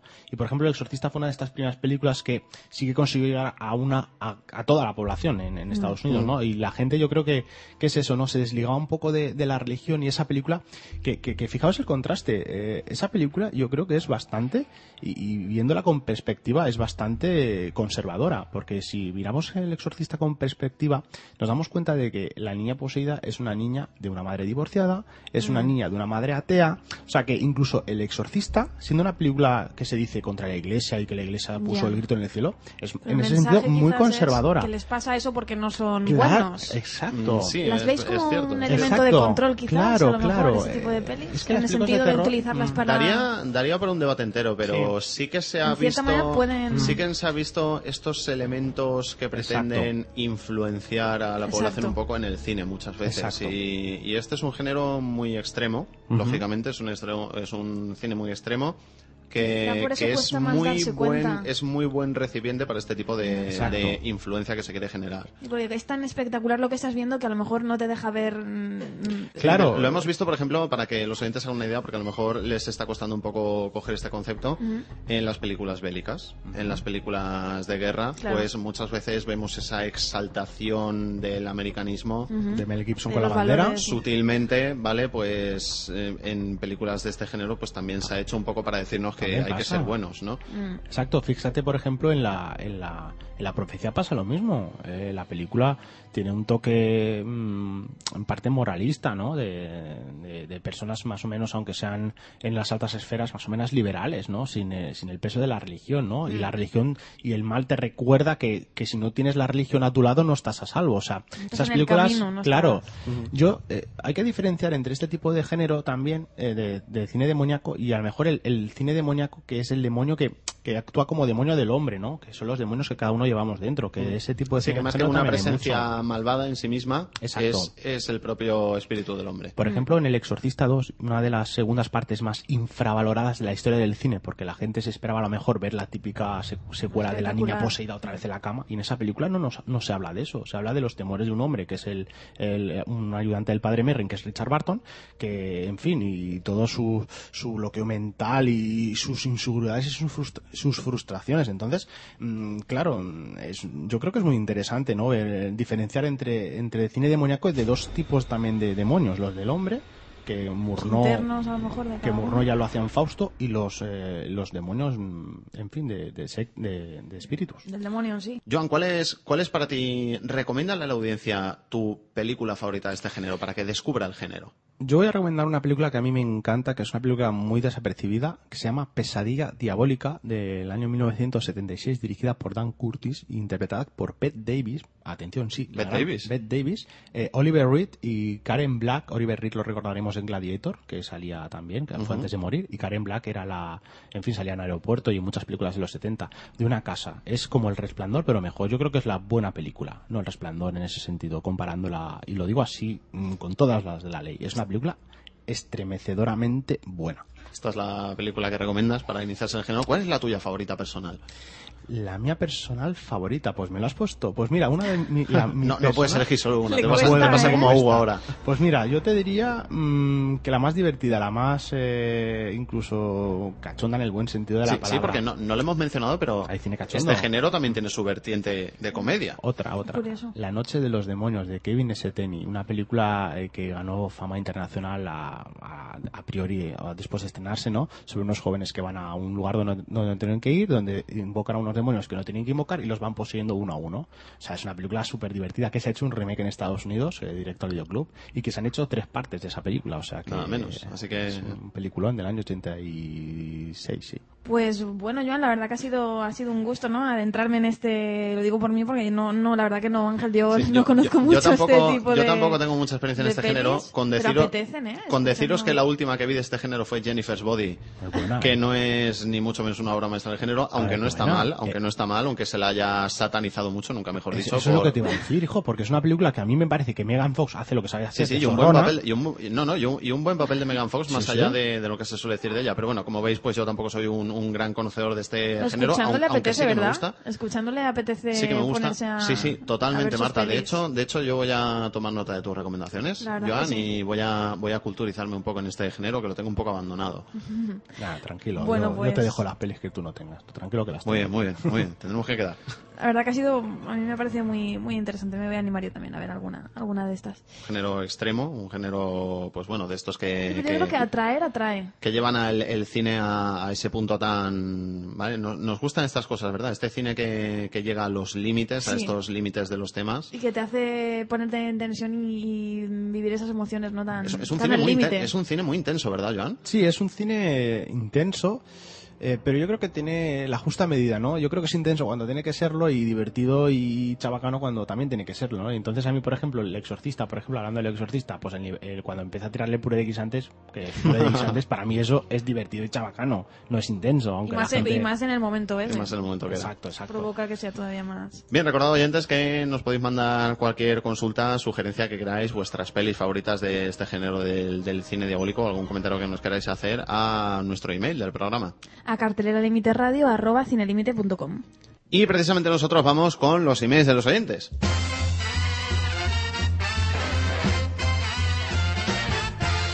Bueno, antes de nada, pues decir que nuestro amigo Asier de Bilbao, pues nos ha mandado un email, en- nos ha mandado varios emails, pero nos ha mandado también un audio, un audio, algo que nos ha emocionado mucho, a mí me ha llegado al corazón. Es una iniciativa que desde aquí pues os queremos animar a, a que hagáis, pues bueno, cogéis con el micro del portátil, como sea, pues nos podéis hacer una, una consulta, nos podéis mandar un email de, de voz, La verdad es que nos ha encantado, ¿eh? Lo podéis guardar en cualquier formato de archivo, luego ya nosotros pues nos preocuparemos de, de poder utilizarlo en el programa y bueno, vamos a vamos a escuchar a Sier. Hola chicos de Cartera Límite, soy Asier y aquí estoy dispuesto a contaros un poquito mi fin de semana en el cine eh, con el nuevo estreno que, que he visto, que ha sido En tiempo de brujas, con Nicolas Cage y Ron Perlman.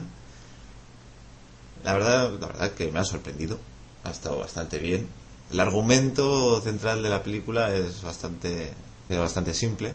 El tema de la religión, la verdad que para depende de qué gente, pues le puede afectar más o menos. A mí me ha gustado especialmente porque me ha recordado un poquito a lo que es el nombre de la rosa, que, parece en momentos una pequeña precuela fantástica de, de esa gran película, que también eh, protagoniza, coprotagoniza con Sean Connery Ron Perlman, muy diferente papel, eso es, esto es más de aventuras, menos de investigación, menos thriller.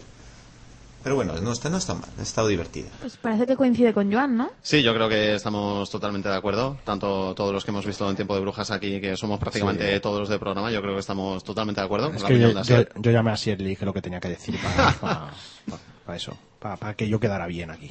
Lo ha comprado un poco a... Al nombre de la rosa. Al nombre de la rosa, Sí, es que verdad. me parece una comparación muy acertada, ¿eh? Sí, aunque la gente se pueda sorprender porque, claro, dicen, estas películas no tienen nada que ver. No tienen nada que ver a lo mejor en, el, en la forma, pero en el fondo a lo mejor sí que tienen alguna que otra comparación que se les pueda sacar, la verdad. Sí, yo creo que sí. Bueno, Asier, Asier tiene una, una preocupación, vamos a escucharla. Luego aparte, eh, quería, quería hablar un poquito de un avance, de un estreno que también se va a dar en marzo, de Sucker Punch. Sucker Punch de Zack Snyder, eh, un director que está haciendo unas grandes adaptaciones a- al cine de las novelas gráficas, como Watchmen, Watchmen, que la he leído hace poco y la verdad, eh, bueno, la novela gráfica es bastante peor que la película, sobre todo ese final, que tampoco voy a spoilear. El, eh, no está mal, no está mal ni el cómic y la película es, es bien grande. Y pues de Sucker Punch quería adelantar que, por lo que he oído, eh, tiene bastantes malas críticas por ahí. A ver si me podéis confirmar este, este dato. Todavía no ha salido siquiera, pero ya tiene malas críticas. Y eso ya me parece, bueno, no sé, no sé qué os parece a vosotros. No sé si lo habréis oído o, o es simplemente un rumor. No sé si Juanmi me lo podría desmentir. Bueno, Asier, pues Juanmi no nos acompaña esta semana, así que él no te lo puede responder. Mm, yo sí, yo sí. Yo te puedo decir respecto a las malas críticas de Sucker Punch que nadie, nadie a fecha de esta semana, y más o menos cuando escuches el podcast, nadie ha visto Sucker Punch. Nadie ha visto el montaje final de, de Sucker Punch. Y por supuesto, ningún crítico. Por lo tanto, esto de las malas críticas es una especie de campaña que se está haciendo en contra de la película, que bueno, ya hemos asistido a cosas de estas. Serpientes en el avión es un claro ejemplo. Antes de que nadie la viera, pues todo el mundo dijo que era buenísima. Yo espero muchísimo de Sucker Punch. Es una película que, que posiblemente es la que más está esperando de todo el año Hugo.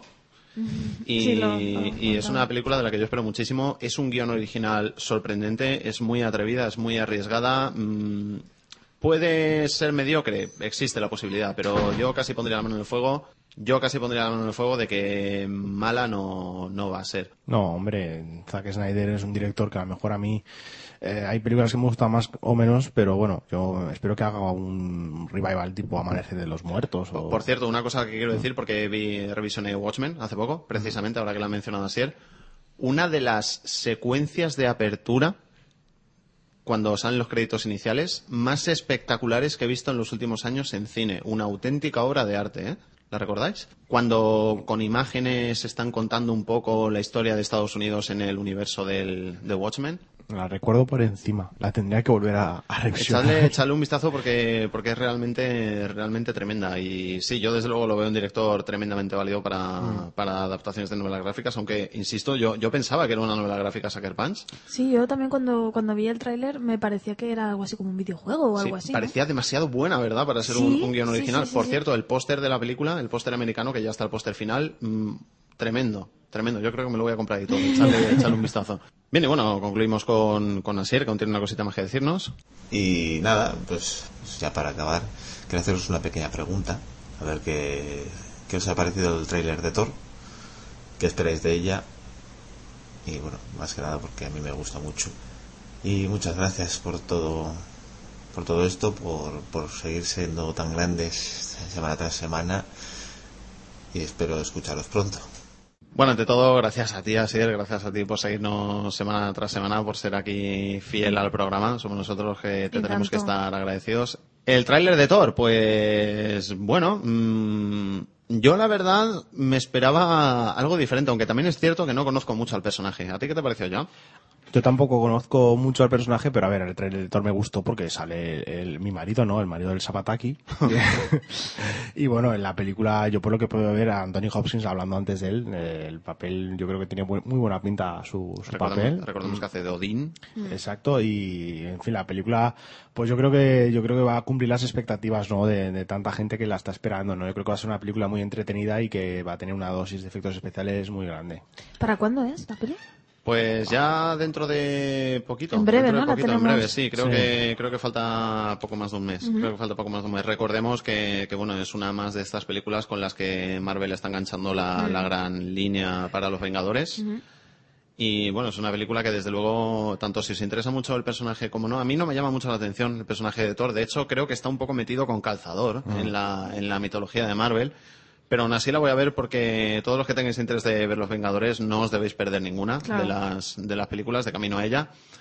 Y bueno, hombre, el tráiler está muy bien realizado técnicamente, pero quizá porque a mí no me llama mucho la atención, pues no, El personaje en sí, ¿no? No te... Mm, no me ha, no me ha despertado demasiadas emociones. En fin, Asier, gracias por el audio, gracias por el audio. Eh, también nos has mandado emails de texto preguntándonos varias cosas.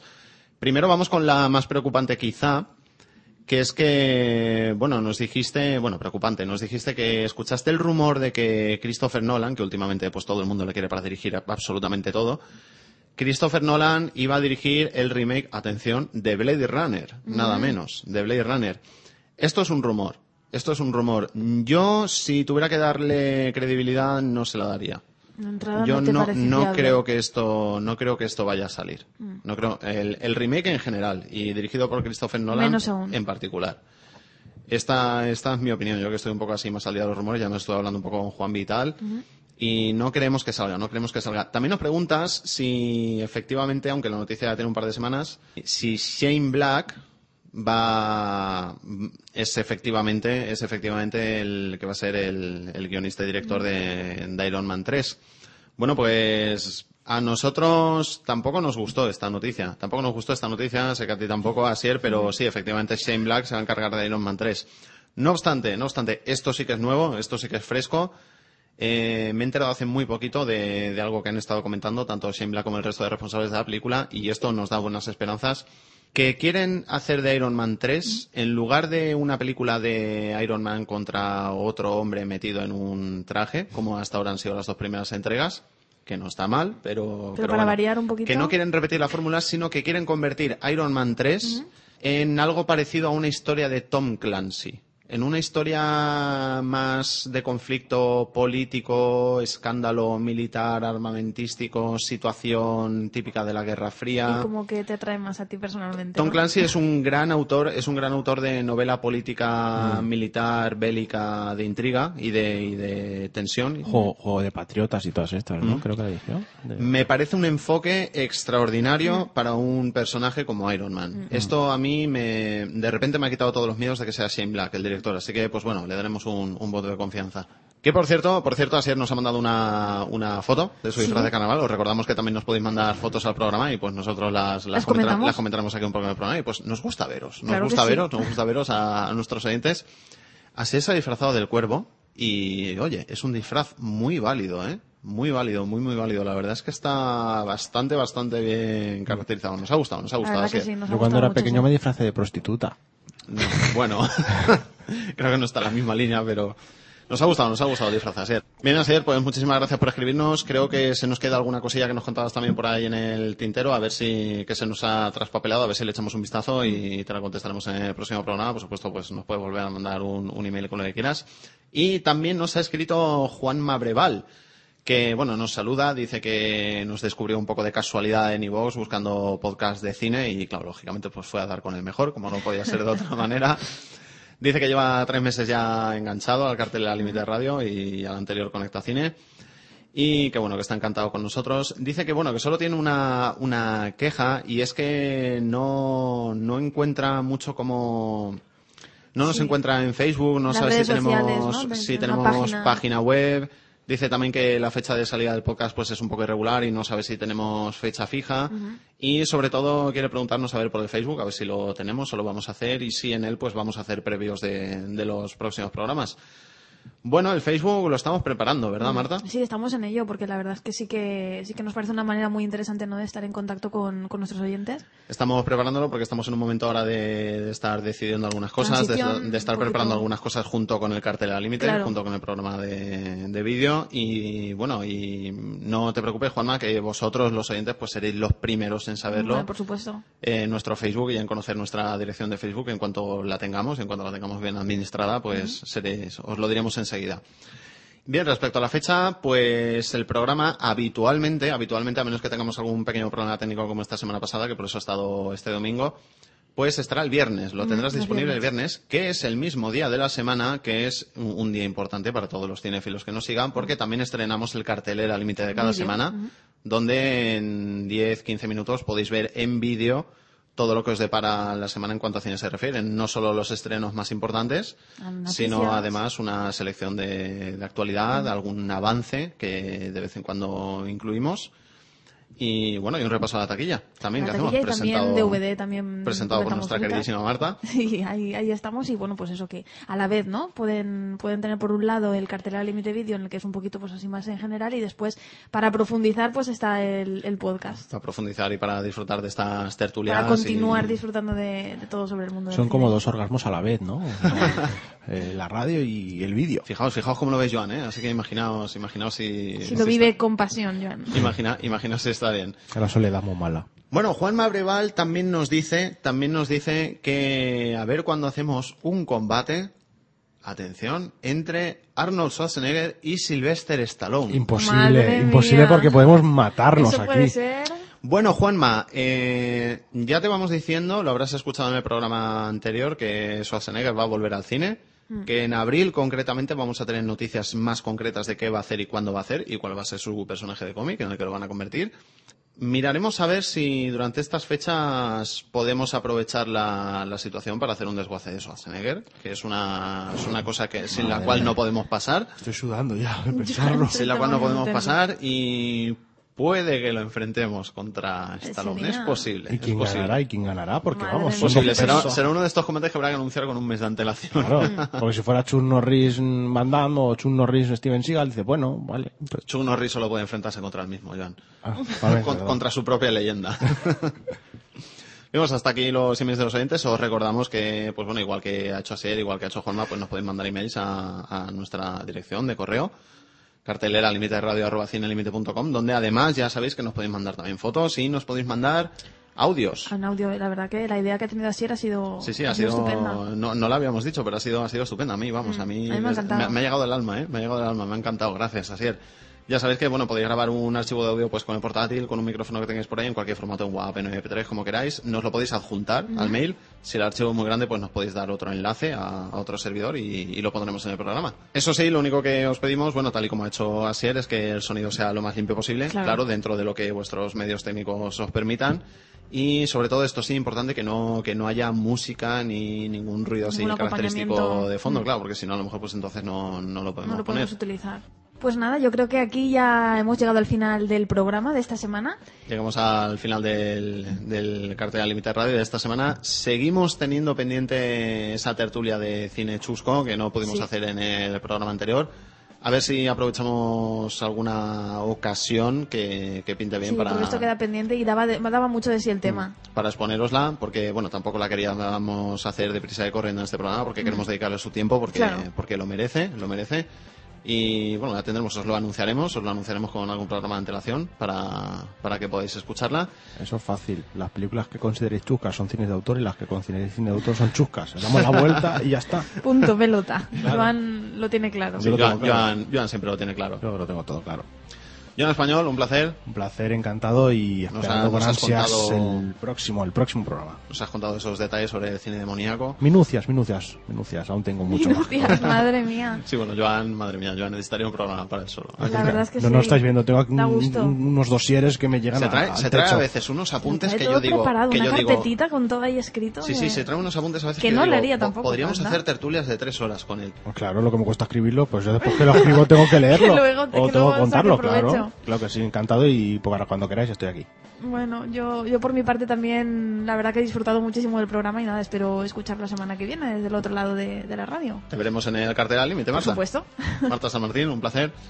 Yo soy Ángel Moraleda, ha sido un placer compartir esta semana de nuevo con vosotros con toda la actualidad del cine y todos los estrenos de la semana. Volveremos, volveremos la próxima semana con un estreno que Hugo está esperando muchísimo y que todos aquí en la mesa estamos esperando muchísimo, que es Sucker Punch, el esperadísimo nuevo título de acción y fantástico de Zack Snyder. Hasta entonces, disfrutad mucho y ved mucho cine.